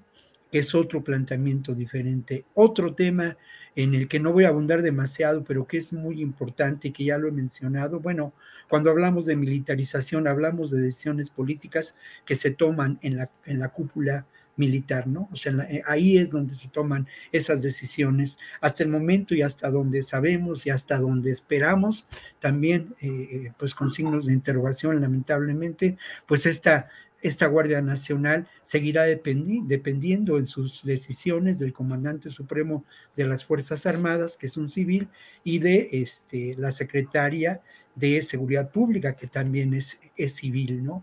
Em, Creo que hasta ahí, y creo que por otro lado, a pesar de que el ejército y las Fuerzas Armadas en México en su conjunto tienen un enorme poder, no, no, y son, no son, digamos, monolíticas, no han mostrado un ejercicio o una vocación de poder, no han avanzado en lo que podíamos considerar este, el intento de, de, de, cobrar un, un, mayor poder político y decisiones claves en este, en este país. Y ya para cerrar el comentario, mira, yo creo que eh, hay otras alternativas, sin duda hay otras alternativas, y esto lo relaciono con lo que está pasando en Guerrero, en donde una reforma en materia indígena suprime eh, la actuación de las auténticas y sobre todo del grupo más eh, arraigado en las comunidades de las policías comunitarias, ¿no? Entonces creo que hay alternativas y como lo he dicho en otras ocasiones, creo que mm, Andrés Manuel López Obrador ha elegido gobernar con determinados grupos de la izquierda, ¿no? Y, pero creo que ha dejado de lado a otros grupos de la izquierda que tienen esa, esa vinculación. En el caso, en el caso concreto de la policía comunitaria, el tema es ese, ¿no? Eh, solo el pueblo vigila al pueblo. Muy bien, gracias, Víctor Ronquillo.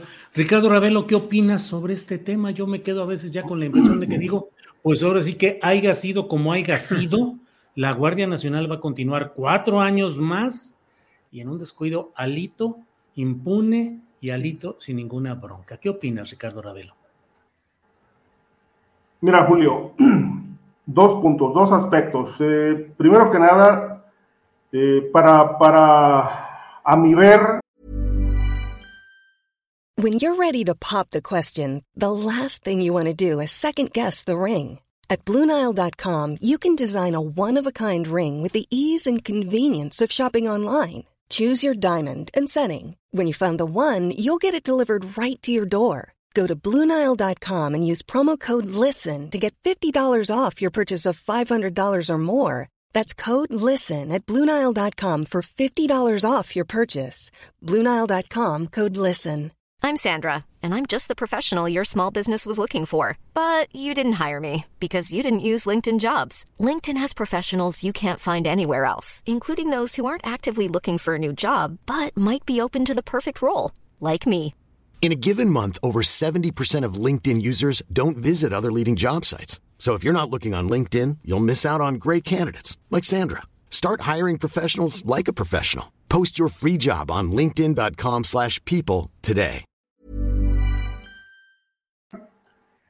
La esta este sainete de la ruptura de la alianza, eh, el desacuerdo con la propuesta de Alito, todo esto es una farsa, ¿no?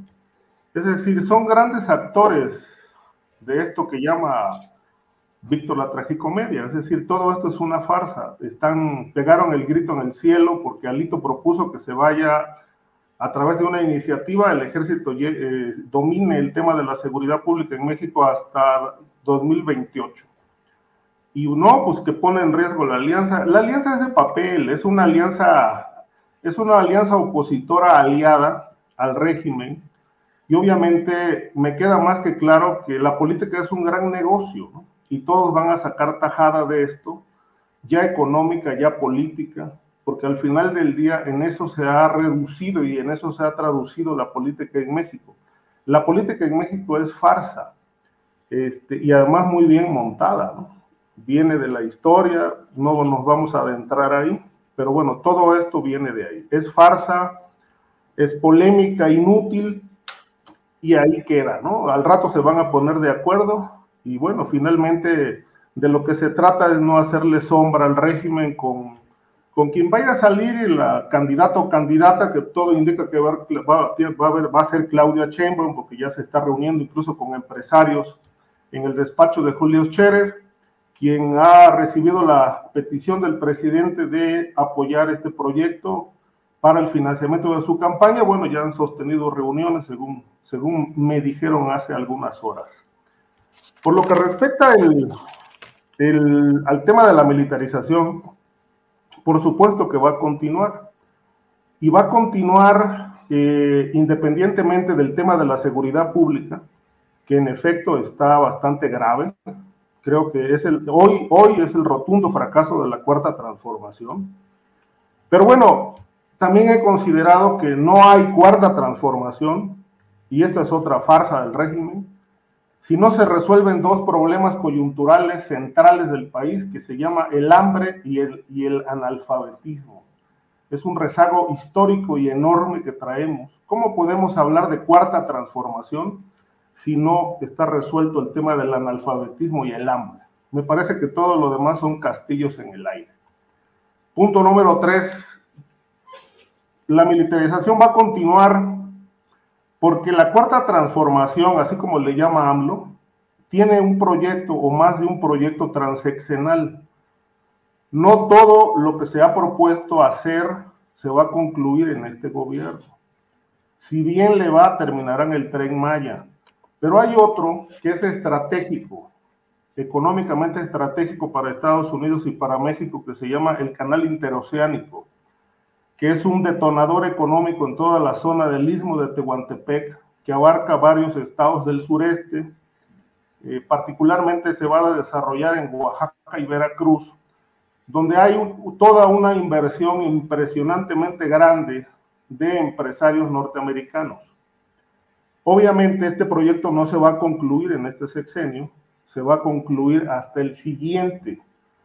Pero la petición de la Casa Blanca es que hay que salvaguardar los intereses de los empresarios norteamericanos. Perdón, déjalo, déjalo. Quiere, quiere tener su participación. ¿eh? Entonces, la petición de los, de los estadounidenses es salvaguardar los intereses de sus empresas, de sus inversiones y obviamente no tienen confianza en ninguna estructura policíaca, de tal suerte que ellos han insistido en que toda la seguridad pública en México se militarice. Ya, ¿esto qué implica? Bueno, el, interoceánico es, son por lo menos una veintena de unidades industriales eh, apoyadas con una red portuaria y aeroportuaria para conectar eh, a, a México, Estados Unidos y otros países con el resto del mundo. Obviamente hay un, hay un gasoducto que va a correr de Texas a esta zona porque la, la pretensión es vender gas a Centroamérica y posiblemente más adelante a Europa. Bueno, todo esto es una mega inversión y necesitan seguridad. Y la único, los únicos que, que garantizan esta seguridad para los estadounidenses son los militares. Y como este proyecto va a concluir hasta el 2028 o 2030, pues por supuesto que la propuesta es bienvenida por la cuarta transformación de que esta, esta militarización se prolongue más allá de los, de los últimos cuatro años que habían dicho, 2024 se va hasta el 2028, no por el tema del que estemos desbordados por el narcotráfico, etcétera, sino por salvaguardar intereses norteamericanos. De tal manera que la propuesta de Alito como ha dicho el presidente en otras ocasiones y a propósito de otros temas, pues les viene como anillo al dedo. Ya no se la quiso aventar Morena porque ya traían demasiada carga con, con pasar a eh, la Guardia Nacional a la Serena, entonces buscaron a Lito para que hiciera la propuesta a través del Congreso, a través de una diputada del Congreso, y de, y de paso, de rebote, pues fracturan la alianza.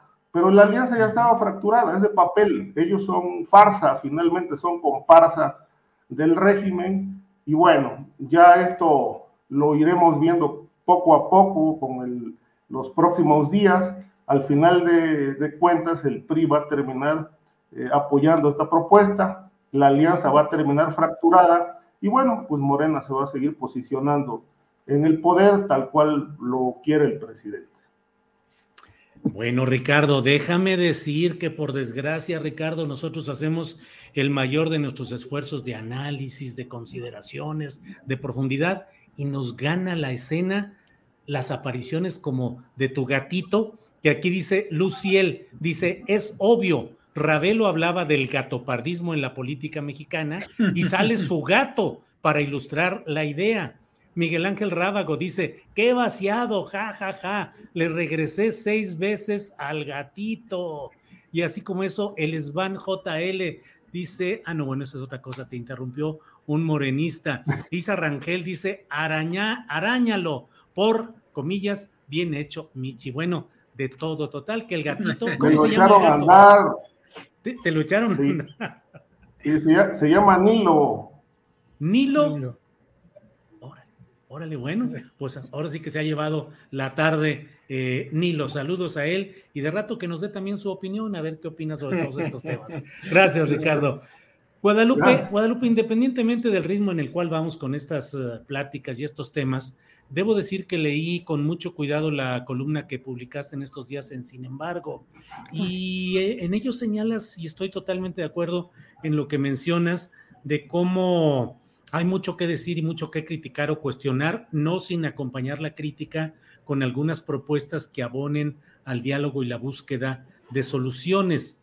Pero dices incluso, es difícil esbozar críticas constructivas sin estar sujetos a la desaprobación e incluso al ataque virulento por parte de los, entre comillas, incondicionales del presidente se comprende perfectamente la empatía y confianza que genera él y lo que es la circunstancia de los opositores que, digamos, resumo, no la hacen y andan mal. Pero tú dices, lo que no parece adecuado ni eficaz es la ausencia de autocrítica y el sectarismo que parece permear en amplios círculos de lo que podríamos llamar, comillas, el oficialismo. ¿Quieres abundar un poco en esto, Guadalupe? Claro que sí, Julio, y tiene mucho que ver con este comentario que quería hacer, este, que, deriva de la participación de Ricardo Ravelo. Yo estoy muy orgullosa de estar en esta mesa porque todos mis compañeros, este, ustedes tres, son, son extraordinarios, ¿no? Este, definitivamente, creo que esta falta de autocrítica, este sectarismo que está ahorita dominando la cuarta transformación, realmente está llevando a tomar decisiones que luego podríamos arrepentirnos. Creo que el considerar esta gran obra de infraestructura que va a este, beneficiar los intereses de grandes empresarios transnacionales, muchos de ellos que tienen su base en Estados Unidos y que tiene Estados Unidos muy, muy contento, ¿no? En este sentido de yo voy a hacer todo para, para mantener el poder. No me importa pactar con una persona a la cual ya, este, ya se abrió la luz sus, sus triquiñuelas, su corrupción, su enriquecimiento ilícito, pero como él me está ayudando y como lo que yo digo así tiene que ser, sin pensar en las consecuencias de esto. Todo es realmente, y esta crítica que estamos ahora esposando, cada vez que uno trata de, decir, no, pero es que yo no estoy de acuerdo con esto, es que debería, eh, de, de pensarlo en esta forma, sale toda una serie de personajes acusándote de facho, de calderonista, de, este, de, ultraderecha, cuando no estamos pensando lo que está sucediendo, que está vinculado a intereses, simplemente a intereses, que siguen las prácticas de influyentismo. Estaba, estaba la decisión de que, ¿por qué llama en la cuestión del litiomex, no? Estas prácticas de influyentismo, una familia que estuvo con el presidente acompañándolo, pero es una familia, no estamos hablando del mérito. ¿Qué estamos haciendo ahorita? Criticando un proceso que nos ha llevado, cuando hablo de plazos, no estoy diciendo de 2024 a 2028. Esto es simplemente para que se pase una, una propuesta para para otros objetivos. En un momento geopolítico que a Estados Unidos le conviene que México esté así, que los militares estén tomando el control de todo, de las aduanas, de los puertos, de la seguridad, de todo. Esto es conveniente y esto se, este, se está realmente logrando. ¿Por qué? porque hay este sectarismo, porque si no eres parte de esa secta, te van a empezar a acusar aquí y allá, porque si no, pues te dejan libre. A ver, quiero solamente hacer una, un comentario importante con relación a Sonora. ¿Qué pasa con la cuestión del litio? Con Manlio Fabio Beltrones. Manlio Fabio, por ejemplo, no hemos escuchado nada de él. Tiene muchos trapos que le podamos, que le podemos sacar.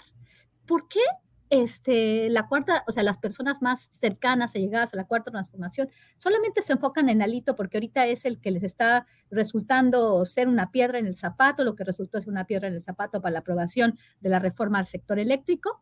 Y ahorita que es, es este amigo, pues ya está, hay una foto que verdaderamente muy complicada, ¿no? Adán Augusto casi, casi dándole un beso, no le estaba dando un beso, pero estaban cuchicheando, ¿no? O sea, se estaban hablando porque había mucha gente así y no, no, que, no que este tipo está vinculado a prácticas de enriquecimiento ilícito. ¿Qué pasa con Mario Fabio Beltrones? Uno de los caciques de Sonora, un estado muy complicado donde el gobernador Durazo, que como dije antes fue el pésimo secretario de Seguridad Pública, no dio el ancho, simplemente estaba pensando en un proceso electoral, no estaba realmente en su sitio. ¿Y qué pasa con Mario Fabio? ¿Qué pasa con la exgobernadora? ¿Qué, qué, qué vínculos se, se mueven? Creo que señalar esto es importantísimo porque yo veo prácticas muy similares al pasado. Y cada vez que digo eso, dicen, ¿qué le pasó a Guadalupe? ¿Ya le dieron dinero? ¿Ya, este, ya está hablando mal de la cuarta transformación? Esta columna que escribí, la escribí con mucho sentimiento. porque Porque estoy viendo que en mi país hay, hay promesas, hay otra visión de país, supuestamente, una visión donde se, se, se va a dar, no solamente se va a enfocar uno en la élite, en políticas desde la élite para la élite, este sistema educativo este, que estaba vinculado al gran capital, esto se vio con la, discusión del CIDE, también fui muy criticada por, por, por, haber criticado esta cúpula de académicos, por mis mismos compañeros académicos, pero en realidad por el otro lado, cuando uno quiere hacer una crítica al sistema, lo que está sucediendo, empiezan a, atacar. Y entonces, ¿qué estamos haciendo? ¿Hacia dónde vamos? ¿Hacia proteger los intereses transnacionales también? Mediante la expansión de las capacidades del ejército. Lo que dijo Ravelo es una cuestión fundamental y la crítica es fundamental y desafortunadamente ya no hay. Y los, y los que han sido unos ratas, los que han sido unos corruptos, los que han sido caciques, como también el caso de Oaxaca. Y ya lo hemos hablado Julio, el, caso de, el caso de José Murat y su, su hijito Alejandro Murat aquí hay una cloaca que hay que destapar en el estado de Oaxaca, pero como él sí es amigo del presidente, como él sí le dice, aquí está toda la base, estos votos van a ser para Morena, pues no te voy a tocar. Lo mismo señor Beltrones. El señor Beltrones tiene muchas facturas que pagar y nadie lo ha mencionado. Sí. Guadalupe, gracias, gracias por tu claridad y tu compromiso. Gracias. Víctor Ronquillo, Víctor Ronquillo, mmm, ¿qué tanto cambias tú de opinión? Y te lo pregunto porque luego el presidente nos dijo que cambió de opinión sobre el tema de las Fuerzas Armadas cuando se enteró del problema que heredaba. ¿Qué tanto se vale? Yo lo he escrito, yo he dicho, una cosa es cambiar de opinión y otra cosa es cambiar de principios. Y en la izquierda, hasta donde yo sé, uno de los principios es estar contra el predominio militar en la vida civil. ¿Qué opinas de este tema? Mira, eh, antes de entrar a, ello, que es muy importante, Julio, y creo que es también, desde mi punto de vista, quiero destacar dos cosas, ¿no? Habría que preguntarnos si estamos en un momento de la crisis del sistema político mexicano o estamos en un momento de auténtica transformación. Habría que preguntarlo, que preguntárnoslo profundamente, ¿no? Lo que sí no, no comparto yo eh, con Ricardo es esto de que toda la política es una farsa. Me parece una posición ilista contraria al estudio y a la reflexión y al rigor con que tenemos que enfrentar estos temas, ¿no? Tampoco comparto con Guadalupe esa, esta posición. Eh, creo que lejos de, pues de, de acusar de sectarismos, que seguramente los hay, de acusar y de señalar y de levantarse, y de levantar la voz y con todo respeto, desgarrarnos las vestiduras, hay que mirar lo que realmente en este momento eh, es la izquierda en este país, ¿no? Y eso lo voy a conectar con la pregunta. La izquierda del país no es la izquierda partidista. no es la izquierda parlamentaria exclusivamente, ¿no? Hay una izquierda mucho más amplia, con una perspectiva de horizontes distinta. Hay una izquierda a la que yo pues suscribo, a la que pertenezco, que es una izquierda que parte de la defensa de los derechos humanos, que parte de la, reflexión académica, es una izquierda que está orgullosa de planteamientos a profundidad, con seriedad, es una izquierda que reivindica eh, el instrumento de la reflexión, de la razón, del estudio como un instrumento de lucha. Esta izquierda existe y esa izquierda, sin duda, en algún momento, es una izquierda que establece una alianza, desde mi punto de vista conveniente, con el proceso de la cuarta transformación. Una izquierda que aspira a que este sea un momento, un momento de transición a otra perspectiva de realidad nacional. Sin duda, vivimos momentos de enorme contradicción, pero de ahí a considerar que hay alianzas oscuras y que tan farsante es Alito como Andrés Manuel López Obrador, pues hay una enorme distancia, ¿no? Creo que, que no, no, no, no, no es así. Y, e insisto, posiciones nihilistas que de alguna manera, en el fondo, lamentablemente, dan espacio a una derecha eh, ultraconservadora a la posición de que entonces la actividad política, la actividad de construcción de lo social, la actividad de diálogo, pues no tiene mayor sentido porque está copada por estos personajes que pertenecen al, al, al, gangsterismo o son simples farsantes, ¿no? No, creo que hay en este país una, una izquierda muy amplia, muy diversa, y que esa izquierda exige también en estos momentos posiciones distintas. Una izquierda que sí, también es, es, muy cierto, ¿no? Eh, ha sido excluida, ha sido excluida de este proyecto de gobierno, ¿no? Gracias, Víctor. Ricardo, ¿me permites pasar con Guadalupe que está pidiendo la palabra? Eh, claro. Gracias, Ricardo. Guadalupe, adelante, por favor. Muchas gracias. Es que sí, la verdad, creo que, creo que tenía que hablar porque no creo que la posición que hemos, que hemos tenido Ricardo Bravelo y yo en este caso es una posición nihilista, es una posición crítica. A ver, no, yo no, perdona, yo señalaba a Ricardo como nihilista, no a ti, ¿eh? O sea, era ah, Ricardo. Sí, no, no, ah, entonces Ah, yo sí, ah, ok, está bien. Entonces, no, es cierto, no. Sí, no, no, no, no, es cierto, no es cierto, Víctor. Así como que, ah, bueno, sí, Ricardo, no, no es cierto. No, no, no, para nada. Este, no, para nada. Lo que, lo que pienso es que mm, hay muy buena intención por dentro de, de los sectores de la cuarta transformación, obviamente.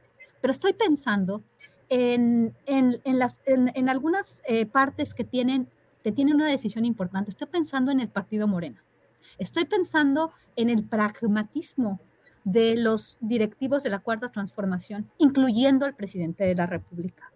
Realmente su nombramiento, por ejemplo, del señor este, Tadei Arriola, eh, bueno, que fui muy crítica en la, vez pasada, este, es como es como una bofetada al, al, pueblo mexicano, ¿no? ¿Por qué? Porque decía, estudió en Harvard, ¿de qué estamos hablando? Que no tenemos personas que, saben este, del sector minero, de la administración, este, de empresas. Claro que tenemos, por supuesto. He tenido comunicaciones y conversaciones con mucha gente que tiene mucha información del sector.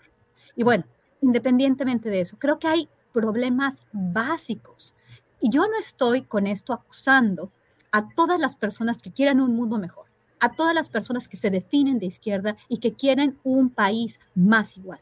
Simplemente creo que las decisiones que se están tomando, por ejemplo, en el partido Morena, y esto también lo hemos dicho en varias ocasiones, son, dejan mucho que desear, porque el pragmatismo está por encima de los derechos, de, los derechos, perdón, por encima de los valores, por encima de los ideales de un gobierno bueno, de un gobierno que no va a permitir la entrada de gente corrupta Alejandro Moreno, de acuerdo a la información que he recibido, debe recibir un castigo y no quiero decir qué castigo porque yo no soy un, este, yo no soy un juez, este, no estoy en esa, en, esa, en esa cuestión, pero una persona que se enriquece del dinero de los mexicanos y dependiendo de cómo se hizo, de cuándo se hizo y el monto, puede inclusive llegar a la cárcel. Y entonces digo, yo le voy a, yo voy a, voy a hacer como que no veo por el bien de, de, que todos, no, o sea, yo creo que sí hay muchísimo que criticar, muchísimo que criticar, reconocer que hay personas que quieren hacer mejor las cosas, reconocer los avances en cuestión al discurso, cuestión a la visión de país, los reconozco, los he apoyado, este, yo no podría nunca ver hacia la derecha. Y esta cuestión de la derecha no es que esté hablando yo con una crítica y que, que le esté dando razón a las personas de seguridad sin guerra, que hacen una crítica nefasta, a la militarización sin entender lo que está pasando en las comunidades, o la crítica de, de los panistas, que solamente es la crítica por la crítica. Pero creo que sí tenemos que hacer una crítica muy fundamental porque tenemos problemas muy grandes en el país. Guadalupe, gracias. Voy a tomar esto ya como turno de tu participación más que como de, de alusiones. Eh, voy con Ricardo Ravelo y luego con Víctor Ronquillo. Ricardo, ¿qué opinas? Eh, digo, perdón, Ricardo, pues no sé si para alusiones personales y en general el tratamiento del cambio de opinión del presidente de la República respecto al rol de las Fuerzas Armadas. Ricardo Ravelo.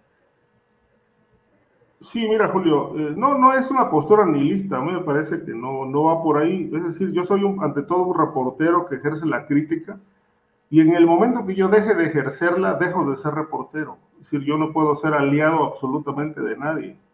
Yo soy un periodista que observa la realidad y que obviamente la tiene que cuestionar. Eh, y no es más allá de que tenga o no confianza en el, en el régimen, lo cierto es que yo quiero que a, a, mi país le vaya bien y yo lo que estoy observando es que este, este, este presidente eh, nos engañó, es decir, nos vendió un discurso eh, y ya en el poder resultó ser otra cosa, ¿no? Entonces, pero bueno, esto tiene una explicación histórica. López Obrador es producto del sistema.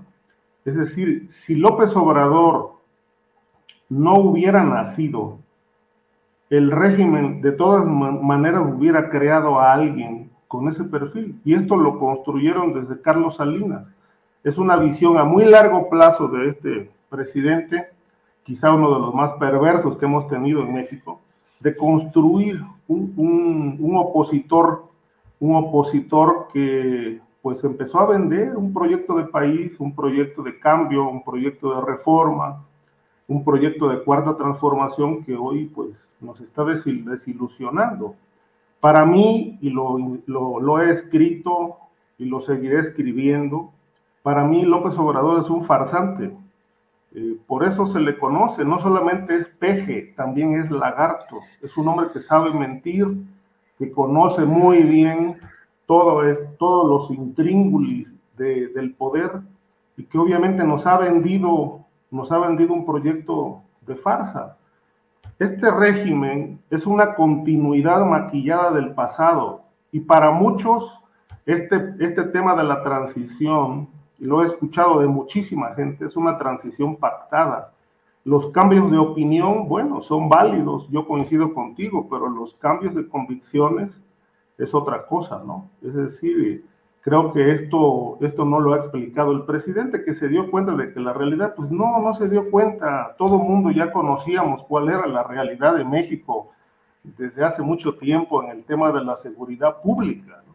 Es decir, no era necesario este, un cambio de opinión, simplemente él sabía cómo estaban las cosas, las cuestionó, habló de un proyecto policíaco eh, profesional. ¿Y qué pasó? Bueno, pues no le han metido la mano a eso. El proyecto policíaco lo deshicieron, desaparecieron la, la, Policía Federal, en lugar de reformarla y meter a la cárcel a los corruptos, pues, y de reforzarla, pues la desaparecieron para crear una policía militar y obviamente no le han metido un peso a las policías municipales porque hoy la, la rectoría eh, a nivel nacional, incluidos los municipios, respecto del tema de la seguridad pública la tiene el gobierno federal y la visión del gobierno federal es estrictamente militar.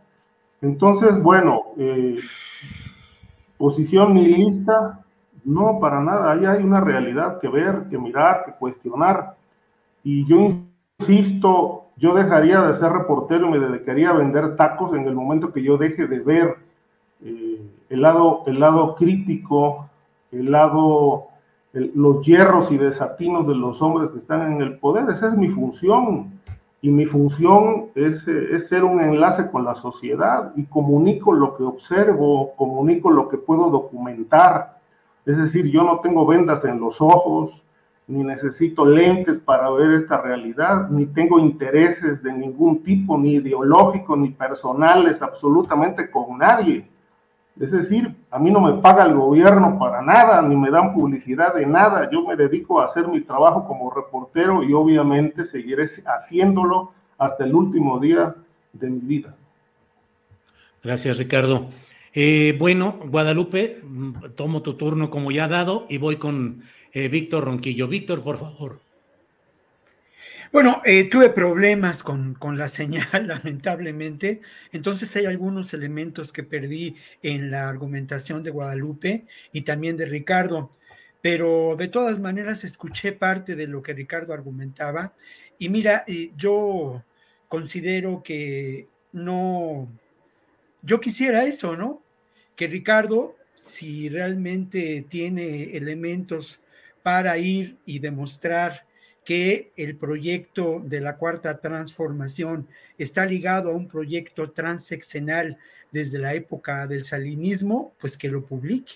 Y seguramente eso será un libro, un material de enorme éxito, ¿no? Que publique las alianzas establecidas entre Andrés Manuel López Obrador y estas figuras políticas ligadas a lo que sin duda es el proyecto neoliberal hay elementos que nos hacen pensar que hay intentos, algunos de ellos logrados, de una auténtica transformación en este país. Y solamente remito al tema del pago de impuestos de los grandes causantes. Eso es determinante. Y eso tiene que ver sin duda con esta estrategia y esta provocación por parte de sectores que lamentablemente mm, son ni siquiera asumen su posición de derecha, pero sí corresponden en los medios a una posición de enorme, y con todo respeto lo digo, Ricardo, como persona, como reportero, hemos viajado juntos, somos amigos, ¿no? Pero con todo respeto lo digo, pero, pero también corresponden a una profunda, a una profunda ignorancia y a, un, y a una perspectiva que reduce los procesos históricos al blanco y al negro, sin entender lo que está ocurriendo verdaderamente y sin eh, remitirse a una perspectiva de eh, reflexión profunda a partir de una lectura, de una interpretación de las cosas que tiene que ver con el ejercicio de la teoría. Eh, los reporteros estamos acostumbrados a mirar, estamos acostumbrados a contar, a narrar, pero tenemos que, que, contextualizar y tenemos que entender esto desde distintos, desde distintos eh, procesos históricos, ¿no? desde distintas miradas y creo que esto, e, e, esto escasea. Lo otro, yo sí quiero también responder, porque me quedé eh, con, sin responder a una pregunta que hacías que es fundamental y que es fundamental para quienes nos asumimos de izquierda. No, no podemos transigir con los principios, de eso no hay la menor duda, pero también no hay duda de que enfrentamos una realidad enormemente compleja. Yo planteaba la pregunta, ¿no? ¿Hasta dónde? El tema de la seguridad es un tema de seguridad nacional. Y hasta dónde en el espacio de la transición en que después de ser electo como presidente Andrés Manuel López Obrador estableció reuniones con distintos sectores gobernantes y entre ellos con las Fuerzas Armadas y le plantearon la realidad que es cierto, todos conocíamos, pero todos los conocíamos en este claroscuro pero cuando la realidad se presenta de manera concreta y fehaciente, con hechos, y hace ver elementos como tan terribles y, reales como la vinculación entre el poder político y los grupos del crimen organizado, como la creación de ínsulas de poder y como el control territorial por estos grupos criminales, Andrés Manuel López Obrador en la perspectiva, y esto es mera especulación, ¿eh? mera especulación, es parte de una novela quizá, pero hasta ahí. Pero en la perspectiva de los, del proceso de transformación que buscaba, que buscaba llevar a cabo, tuvo que encontrar algún aliado y eligió, desde mi punto de vista, con todo respeto lo digo, y tengo aprecio por la perspectiva, tengo aprecio por lo que me parece la honestidad intelectual de López Obrador, su voluntad de trabajo, pero obviamente yo no hubiera, yo no comparto el haber encontrado un aliado como el ejército y como las Fuerzas Armadas mexicanas. Habíamos otros sectores de esa otra izquierda con las que hubiera podido encontrar alianzas. Eligió, y eligió desde mi punto de vista, un, eh, a un mal aliado que ha llevado a una crisis de seguridad nacional a este país. Gracias, Víctor. Guadalupe. yo, voy a poner un dato más. Sí. Un, dato más, nada más. Digo, y no es un tema del pasado, es un tema de este gobierno. Eh, eso está bien, qué bueno que lo reconoces, Víctor, porque yo creo que ese punto, ahí, nos, ahí, ahí, ahí coincidimos en esa parte.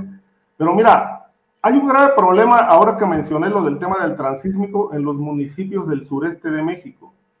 La gran preocupación de muchos alcaldes, de todo, de, izquierda o de derecha, es que cuando este, este detonador empiece a caminar, obviamente las empresas transnacionales van a necesitar mano de obra calificada para, para los proyectos de transformación en esa región. Pero me dicen algunos alcaldes de la zona, sí, nada más que tenemos un grave problema. Las empresas piden como requisito mínimo necesario que los futuros obreros o empleados tengan por lo menos eh, la, secundaria terminada. Porque de otra manera la mano de obra la van a traer de fuera. Un dato, la ciudad de Coatzacoalcos, que es clave en este proyecto del, interoceánico, nada más la ciudad tiene 65 mil analfabetas. Entre analfabetas eh, eh, y se incluyen personas que no han terminado ni la primaria. Esto es un proyecto que se abandonó desde hace tiempo, pero que la cuarta transformación no ha atendido los proyectos ahora dicen, bueno, es un, es un problema que se resuelve en seis meses, pero está suelto, está totalmente desatendida la, la educación, la alfabetización en el país. Y entonces la gran pregunta es, bueno, ¿y cómo puede haber esta cuarta transformación si no está resuelto, resuelto el analfabetismo? En Cuba fue uno de los principales proyectos de, de Fidel Castro, lanzar brigadas por todo el país para enseñar a leer y escribir a la gente. Y hoy la gran oportunidad de empleo que tiene el sureste de México se puede perder porque la gente no está capacitada. Ni, y ya no hablemos de una, de una preparación técnica, ni siquiera saben leer y son jóvenes que no, que no tienen arriba de 18 años. Gracias, Ricardo. Regreso con Guadalupe. Guadalupe, si quieres aportar algo a todo esto que con mucha intensidad se ha dicho y también te planteo pues otro tema, ya estamos, son las 2 de la tarde con 45 minutos, estamos en la parte final del programa, eh, el de ver cómo va el tema de eh, la presidencia de la República y la Suprema Corte en el tema de la prisión preventiva oficiosa. Lo que desees tocar, Guadalupe, por favor. Muchísimas gracias, este Julio. Bueno, yo nada más quisiera, con relación a esta muy valiosa discusión entre nosotros, creo que siempre vamos a tener puntos de vista encontrados y se vale, se vale disentir, se vale criticar, pero creo que son muy importantes los puntos de Víctor, de Ricardo, también los de ustedes, los tuyos, los míos, porque, porque Víctor nos recuerda eh, que, hay cosas que criticar, pero que hay gente que tiene visiones este, importantes y que se ha comprometido con un proyecto de transformación. Que en ese sentido ya entiendo un poco esta perspectiva de, de, de Víctor con respecto al nihilismo, pero nada es completamente blanco, nada es completamente negro. No el, tema de, la farsa, ¿no? Se puede haber, haber, haber, nosotros a veces podemos ver esa farsa, pero en algunos sectores, en algunos temas, pero creo que sí ha habido un avance, creo que se han abierto muchos, este, muchas temáticas importantes, se ha, se ha roto con con, con el, la capacidad que tenía una élite que no dejaba que nadie más pudiera tener oportunidades. Y esto es importante, esta visión de seguridad em, que, que, todavía se mantiene, ¿no? El atacar las causas de raíz. Este, creo, que, creo que la crítica que, que, que, se ha desatado el día de hoy es muy importante, ¿no? Por este sentido. Y bueno, no hay, no hay sentimientos malos. Si alguno de mis compañeros me critica o no está de acuerdo conmigo, este, se vale completamente, se vale que, que haya este, discusiones acaloradas. Así es la política, así es la discusión política. Y bueno, me quedo con esto. Con el tema de la este, de la prisión preventiva oficiosa, he escuchado con algún detenimiento, porque luego me cansa este, esta discusión legaloide, ¿no? Este, leguleya, donde a veces los abogados que discuten esos temas no nos dejan entender a los demás este, de qué se tratan las cosas. Lo que, lo que a mí me queda claro es que las dos posturas, y esto sí es una postura muy personal, al final este, es un, es un, pareciera ser, ¿no? Que es un, este, que es como, como muchas cosas que han sucedido en esta administración, donde puede la oposición política tener un pie es en el sistema, sistema judicial, la Suprema Corte de Justicia, es una pugna entre la Suprema Corte de Justicia representando ciertos intereses, ciertos personajes, y bueno, por el otro lado, el presidente de la República. Creo que las dos posturas, en mi posición este, particular, ¿no? Independientemente de la que ya ganó, es que eh, la, prisión preventiva oficiosa en algunos de los, de los crímenes que se presentan es necesaria para proteger a las víctimas. Quitarla totalmente es un error. Y por el otro lado, mantenerla con todos estos otros crímenes donde te pueden mandar a la cárcel porque hay una cierta decisión política es también otro error. Creo que no avanzamos, creo que estamos Estamos discutiendo dos cosas distintas cuando también tenemos que mejorar nuestro sistema judicial en general, nuestro sistema penitenciario, nuestros ministerios públicos, para que no suceda lo que está sucediendo. Y esta discusión es estéril, porque que, que, que se mantenga o que no se mantenga, cuando no estamos planteando una reforma de todo el sistema judicial, reforma judicial ya, que es lo que tiene que suceder. Porque esta, esta discusión leguleya de que se tiene que mantener, de que la constitución, que el presidente ha, alimentado también, ¿no? O sea, quien, quien, no está conmigo está contra mí, de alguna forma, este, y, ya veo algunos comentarios cuando, cuando uno critica a, algunas figuras. Esto es muy peligroso, ¿no? O sea, creo que tenemos que este, entender que hay posturas de los dos lados, que hay, hay, hay elementos que son importantes de los dos lados, ¿no?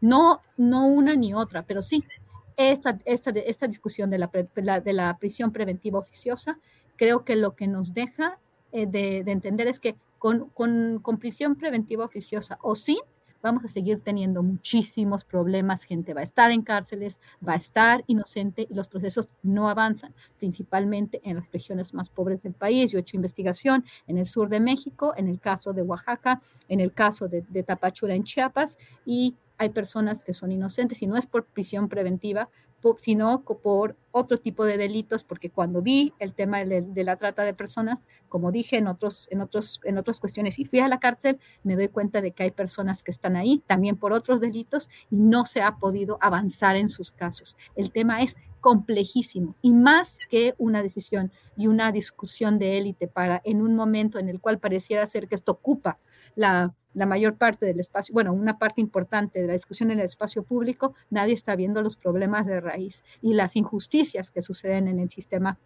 judicial mexicano que atacan a las personas más pobres, las personas que tienen menos capacidad de protegerse con un, con un, este, con un licenciado, con un abogado, y, y esto no se plantea, no se plantea una, una discusión para decir, no se quita o se va. ¿Qué es lo que está bien de aquí? Cuáles, cuáles crímenes sí merecen este, prisión preventiva oficiosa. No es de quién voy a ganar. Le está ganando el presidente de la Suprema Corte, el Suprema Corte del presidente, la oposición contra el presidente. Es de mejorar las instituciones, es de mejorar, es de hacer justicia en el país, que de eso se trata a, lo, que, a lo que venimos aquí. Gracias, Guadalupe. Son las dos de la tarde con 51 minutos. Nos queda espacio de unos tres minutos por cada cual para cerrar esta mesa. Eh, eh, diría en otras mesas, digo, es el postrecito, pero aquí el postrecito siempre es amargo, así es que vamos a entrarle. Víctor Ronquillo, por favor, postrecito, tu comentario final de unos tres minutos, por favor. No, bueno, pero no, sí tengo un postre dulce. Ah, y bueno, la verdad de las cosas optimista, ¿no? Y está relacionado con el comentario de Ricardo Ravelo en el tema de la educación. Mira, hay toda una propuesta muy interesante a mí me parece que muy armada. Hay 300 mil personas que participaron en una consulta, entre ellas los eh, responsables en cada estado del sector de la educación. Participaron también profesores de diferentes eh, agrupaciones sindicales, sobre las dos agrupaciones sindicales. Participaron también algunos académicos y, em, y me parece que es muy importante y se ha hablado muy poco de lo que representa la nueva escuela mexicana, ¿no? Y esa nueva escuela mexicana tiene precisamente la función de replantear lo que de alguna manera llevó a una crisis en el sistema educativo grave, lamentable e, en este país, ¿no? Una crisis que eh, no solamente se expresa en el número de, de, los analfabetas que señala Ricardo, que eso es muy grave, pero se da en otro espacio que es desde mi punto de vista todavía mucho más grave y mucho más doloroso, que es en el caso del analfabetismo funcional, de aquellos que sabiendo leer y escribir, pues no leen, no se informan, no eh, solamente escuchan la versión de la realidad que nos presentan los medios hegemónicos y las voces que de alguna manera reducen la perspectiva de la historia a una interpretación limitada y reduccionista. Eh, creo que la, la, noticia de la construcción de la nueva escuela mexicana es alentadora y pretende construir desde un, es un marco, un marco filosófico, es un marco también para la posibilidad de construir programas de estudio y busca eh, la transformación de eh, los educandos en, verdaderos ciudadanos con capacidad crítica. La base de la nueva escuela mexicana es precisamente el pensamiento crítico. Bien, gracias Víctor Ronquillo. Eh, por favor, Ricardo Ravelo, tu postrecito dulce o amargo, reflexión, comentario, alusiones personales, lo que quieras, Ricardo Ravelo. Sí, mira, todo este asunto obviamente son cosas que tienen solución. Es decir, yo me refería a un caso específico de la ciudad de Coatzacoalcos, al sur de Veracruz, con este alto índice de analfabetismo de jóvenes que pueden perder oportunidades por no tener, no saber leer y escribir, ni tener la primera terminada. Pero hay soluciones. Mira, hay un modelo que incluso ya, se, ya se puso en marcha, está en, en proceso, eh, ¿Qué hizo? Y puede ser un modelo a nivel nacional muy interesante este, este experimento, que eh, en, las, en ese municipio se está, se está construyendo la sociedad eh, por, bajo la, digamos, la coordinación de los jefes de manzana. Y los jefes de manzana tendrán a su cargo la responsabilidad de vigilar la alfabetización de los habitantes que están en ese radio Obviamente este convenio lo hicieron ya con el INEA para abatir el rezago de analfabetismo en la zona. Eh, municipios que trabajan por manzanas, pero cada jefe de manzana nombrado por el alcalde, pues tiene esa responsabilidad, entre otras. Entonces este modelo puede ser importantísimo para el gobierno federal de llevarlo a cabo en otros municipios y en otros estados para enfrentar ese problema, porque es un tema sencillo, es un tema de seis meses, ¿no? Pero que se dejó caer y se dejó suelto. Eso es un, apunte. El otro, por respecto a la prisión preventiva oficiosa, yo coincido con Guadalupe en el sentido de que no se debe anular. Este, ha habido abusos, ha habido abusos y obviamente aquí tiene mucho que ver la corrupción.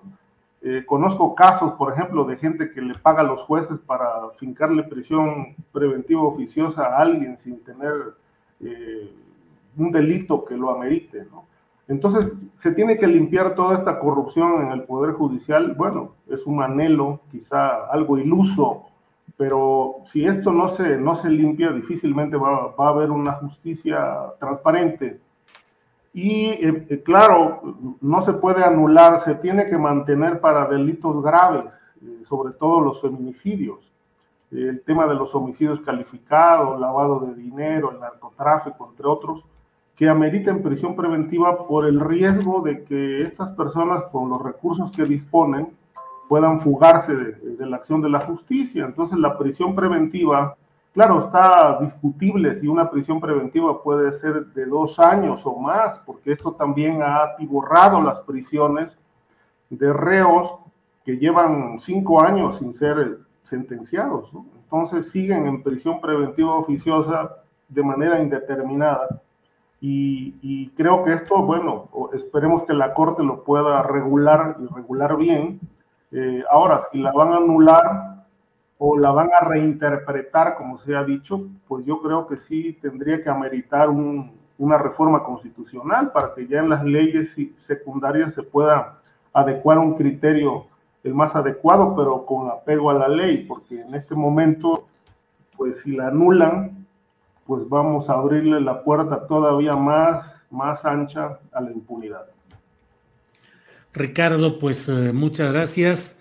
Y Guadalupe, por favor, eh, aquí nos dice Aquaman, dice, en esta mesa sugiero, Julio, que sea, en lugar del postrecito, el digestivo y un Melox para varios que no quieren ver. Así es que, Guadalupe, postrecito o digestivo, lo que quieras. Este, ¿Eh? ¿Eh? no, sí, estaba, estaba viendo que nos tocaba un tema y yo creo que, no sé si se pueda tocar rápido, la reunión que van a tener los tres amigos mm, en, México. Este, los tres amigos. Este, y es una, una, cuestión bien interesante. Simplemente voy a hacer un comentario muy rápido en el sentido de que en realidad esas otras reuniones de los tres amigos, el presidente mexicano era el más débil. El presidente mexicano era siempre el segundón, ¿no?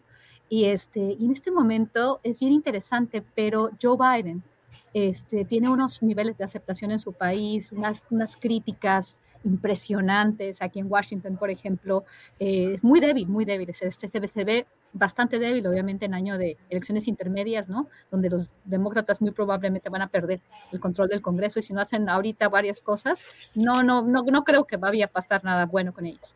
Por el otro lado, Justin Trudeau, el guapo, el tipo que todo mundo veía en años pasados como, como una persona muy refinada, muy guapa, muy progresista, muy verde, ¿no? Ahora la verdadera cara de una parte importante de los canadienses, del gobierno canadiense, eh, principalmente Justin Trudeau, es de lo más rechazado en su país ahorita. Todas las movilizaciones en contra de las, de las, este, de las medidas tan, tan, tan duras en el COVID y su decisión de congelar las cuentas de los protestantes lo han puesto a él y a todo su equipo, obviamente las críticas de su contendiente lo ponen en una situación muy complicada. Yo no sé cómo sigue él ahí.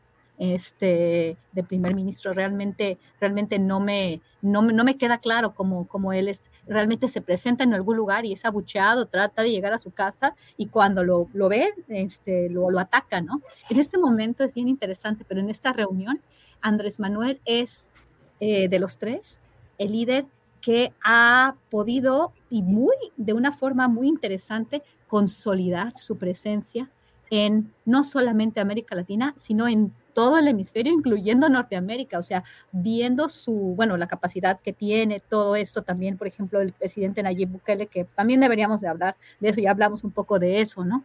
Pero la aceptación de Nayib Bukele es muy importante, pero en este sentido, los tres amigos, creo que a diferencia de los años anteriores, vemos que México está en otra situación eh, y que el presidente mexicano no tiene la misma estampa del tercermundista, del, del, este, del, del, siempre colonizado, ¿no? Aunque seguimos, ¿no? Como decía Ricardo, yo creo que hay que seguir esta discusión importante porque hay formas de colonizar de forma distinta con la cuestión progresista también y me gustaría un día tocar este, este tipo de temas, ¿no?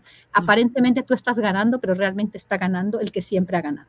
Eh, pero bueno, este, hablaremos ya de esta reunión de estos tres mandatarios, de que forman ahorita lo que es el USMCA y el TEMEC, el Tratado de México, Estados Unidos y Canadá. Bien, Guadalupe, gracias. Eh, Jesús Valdés dice, Julio, en lugar del postre sería mejor el desempance.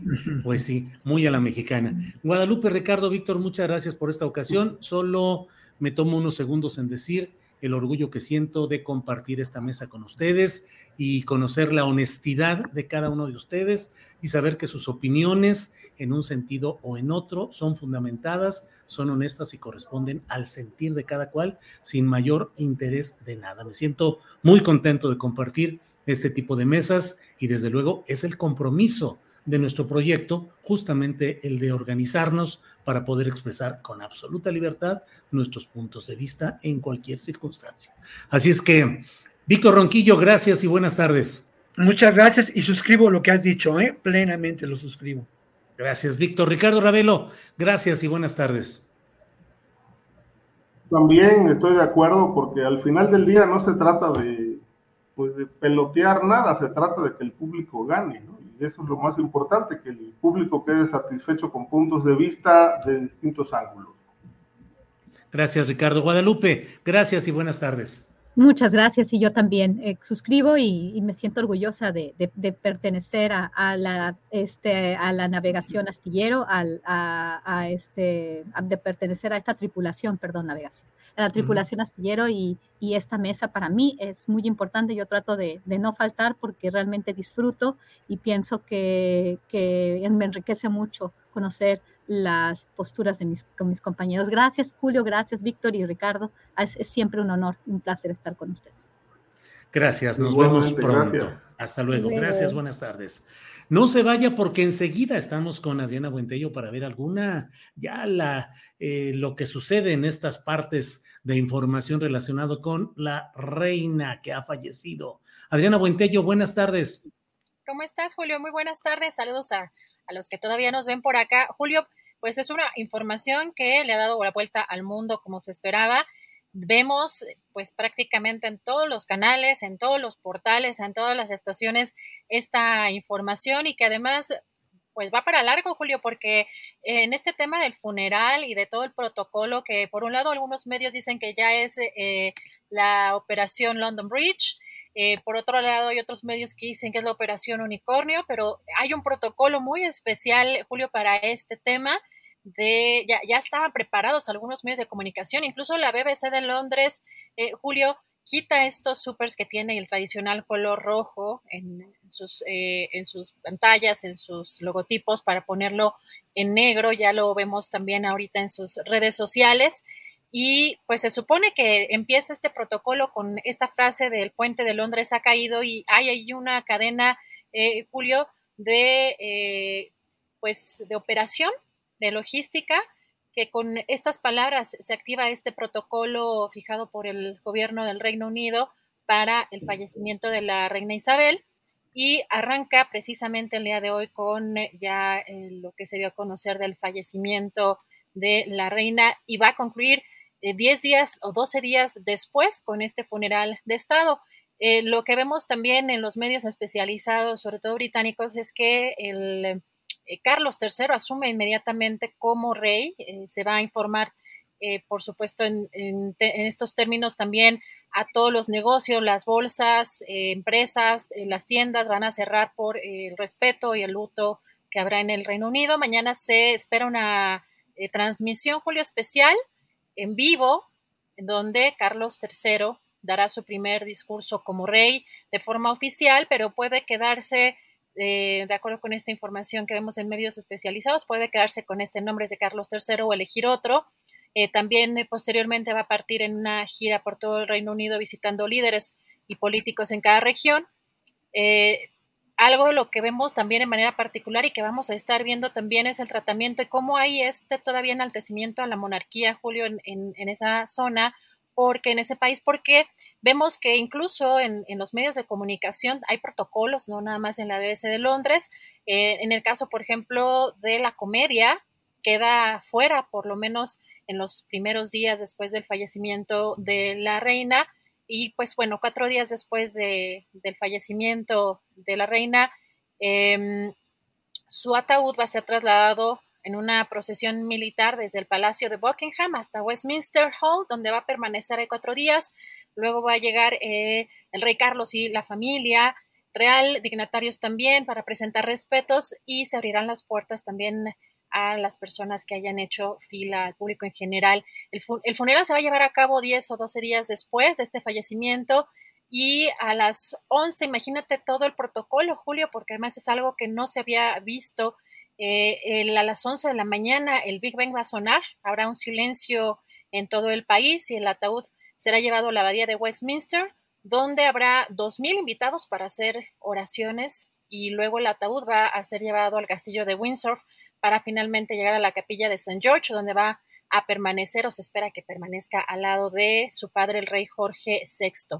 Y también en esta información que tienen estos medios especializados, bueno, la coronación oficial sería un año un año después, Julio, pero ¿cómo ves este tema? Incluso hay una nota que pueden consultar, Julio, en la página de julioastillero.com, donde se da cuenta del aproximado de la riqueza de la monarca, que estaría evaluada en unos 500 y 600 millones de dólares. Sin embargo, este eh, patrimonio pues está sujeto a una lista que está establecida en 1760 por el rey Jorge III, la cual administra los recursos y bienes que son parte del reinado, pero en esto hay, Julio, autos, hay obviamente inmuebles, hay diversas propiedades que heredó, se cuentan castillos, palacios como el Bamoral, que fue comprado por la reina Victoria en 1848.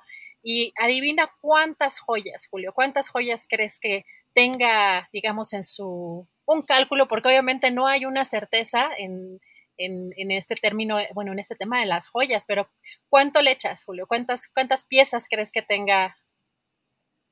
Unas, digo así, yéndome mucho y pues 300.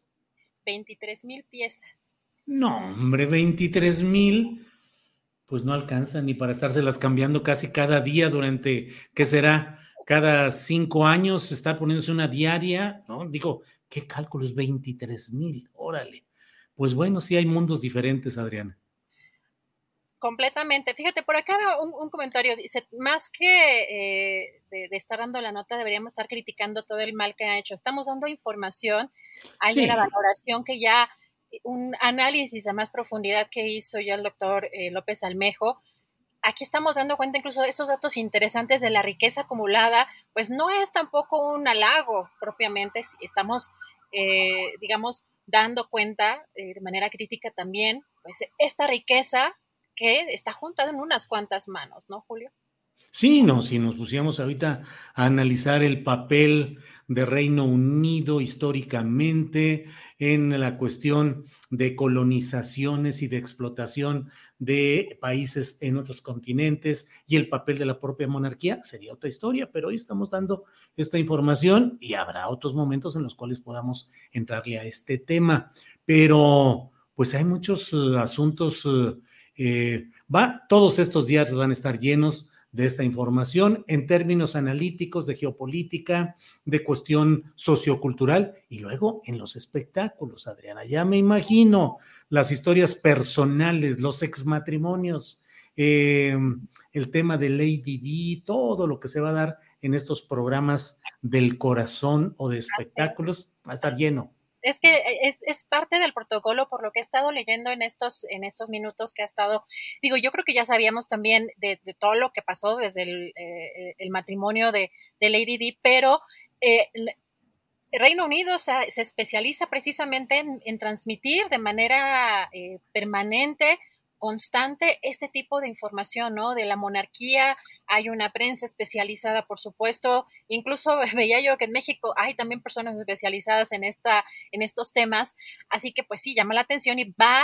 a, todos estos días, van, es como parte del protocolo, por lo que he estado también eh, leyendo, te digo que en estos medios especializados, todos los días van a estar pasando eh, la vida, la trayectoria de la reina, todo lo que ha hecho y es, es parte de estos, y es algo que está pues presente no nada más en el Reino Unido, sino que es información que está eh, obviamente eh, pues traspasando fronteras. Aquí, Julio, en el Congreso también ya hubo un minuto de silencio precisamente por el fallecimiento de la reina Isabel, así que sí, sí es eh, pues una noticia importante, pues aunque no nos guste, aunque estos temas pues no nos gusten mucho y, no estemos en favor de, de la monarquía, esto va a cambiar también probablemente. También leía por ahí, es algo interesante, que puede haber una presión, ya que con el fallecimiento de la reina Julio puede haber una presión justamente para eh, ir eh, instaurando la república, para ir diciéndole adiós a esta, a esta monarquía. Vamos a ver qué sucede pues eh, en, en, los próximos días con este, este funeral. Sí, yo también coincido que a mí de pronto tampoco estos temas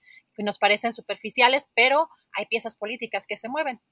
Así es. Mira, NEMB nos dice cambiarse diariamente las joyas serían aproximadamente 63 años. Es decir, 365 días del año por 10 son 3.650. Por 70 años que estuvo de reina serían 21, 7 por 6, 42, 2.000, eh, unos... Uh, ya me hice bolas. ya me hice bolas. fiestas matutinas. Como 25 mil, como 25 mil eh, joyas necesitaría para ponerse una día tras día durante los 70 años que fue reina. ¿Qué te parece? Imagínate, fiestas, pero fiestas cuántas veces, o sea, ¿no? O sea, ¿qué, ¿qué, cosa? ¿Cuántas veces te cambias de ropa al día? Eh, bueno, no digas nada, porque sé tu ajuar y tu colección también de joyas. No lo decimos para no poner en riesgo tu seguridad, Adriana, pero sabemos que tienes ahí tu caja fuerte con todas tus joyas también. Caja ¿eh? fuerte. No, hombre, que, además este, a mí luego me gusta comprarle a las señoras este, que están, por ejemplo, en, eh, que son indígenas, muchas, muchas de ellas, y que hicieron las cosas. Otras no, fíjate que otras ni siquiera, y otras son de, este, las, son de China, ¿no? O sea, las que vienen, las que venden las, las propias indígenas en, en algunas zonas turísticas o en algunas zonas aquí en la Ciudad de México, pero sí son muy económicas y sobre todo porque uno las anda perdiendo porque vas a pagar quién sabe cuántos miles de pesos y se te cae, se te pierde, ¿no? Pues no. No, bueno, es que tienes que tener chofer, ballet, ayudante, quien te tenga todo, todo el asunto de, de la ropa adecuada, las combinaciones, todo. sí, no, todo, oye, e, eso sí, también, todo, imagínate los recursos de, que, que, el Reino Unido va a invertir en todo este protocolo, ¿no? De este del fallecimiento y del funeral. Así que también esa es una cuestión impresionante en términos económicos, sobre todo, pues como están las cosas. Sí, así es, así es. Bueno, pues creo que hemos eh, tenido la información completa en este jueves 8 de septiembre de 2022. Nos vemos a las 9 de la noche en una videocharla astillada y mañana de 1 a 3 cuando tendremos la mesa del más allá con Horacio Franco, Fernando Rivera Calderón y con Ana Francis Moore. Nos vemos mañana. Gracias a la audiencia, gracias tripulación astillero y Adriana a preparar el siguiente programa. Hasta mañana, muchas gracias Julio, gracias a todos, buen provecho.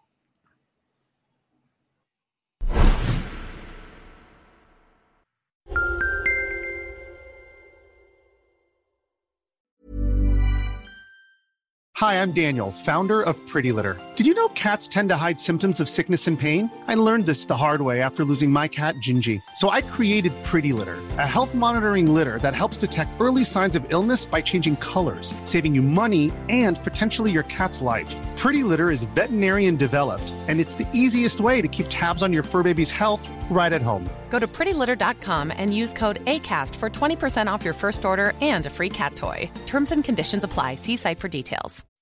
When you make decisions for your company, you look for the no brainers. If you have a lot of mailing to do, stamps.com is the ultimate no brainer. Use the stamps.com mobile app to mail everything you need to keep your business running with up to 89% off USPS and UPS. Make the same no brainer decision as over 1 million other businesses with stamps.com. Use code PROGRAM for a special offer. That's stamps.com code PROGRAM. Para que te enteres del próximo noticiero, suscríbete y dale follow en Apple, Spotify, Amazon Music, Google o donde sea que escuches podcast. Te invitamos a visitar nuestra página julioastillero.com.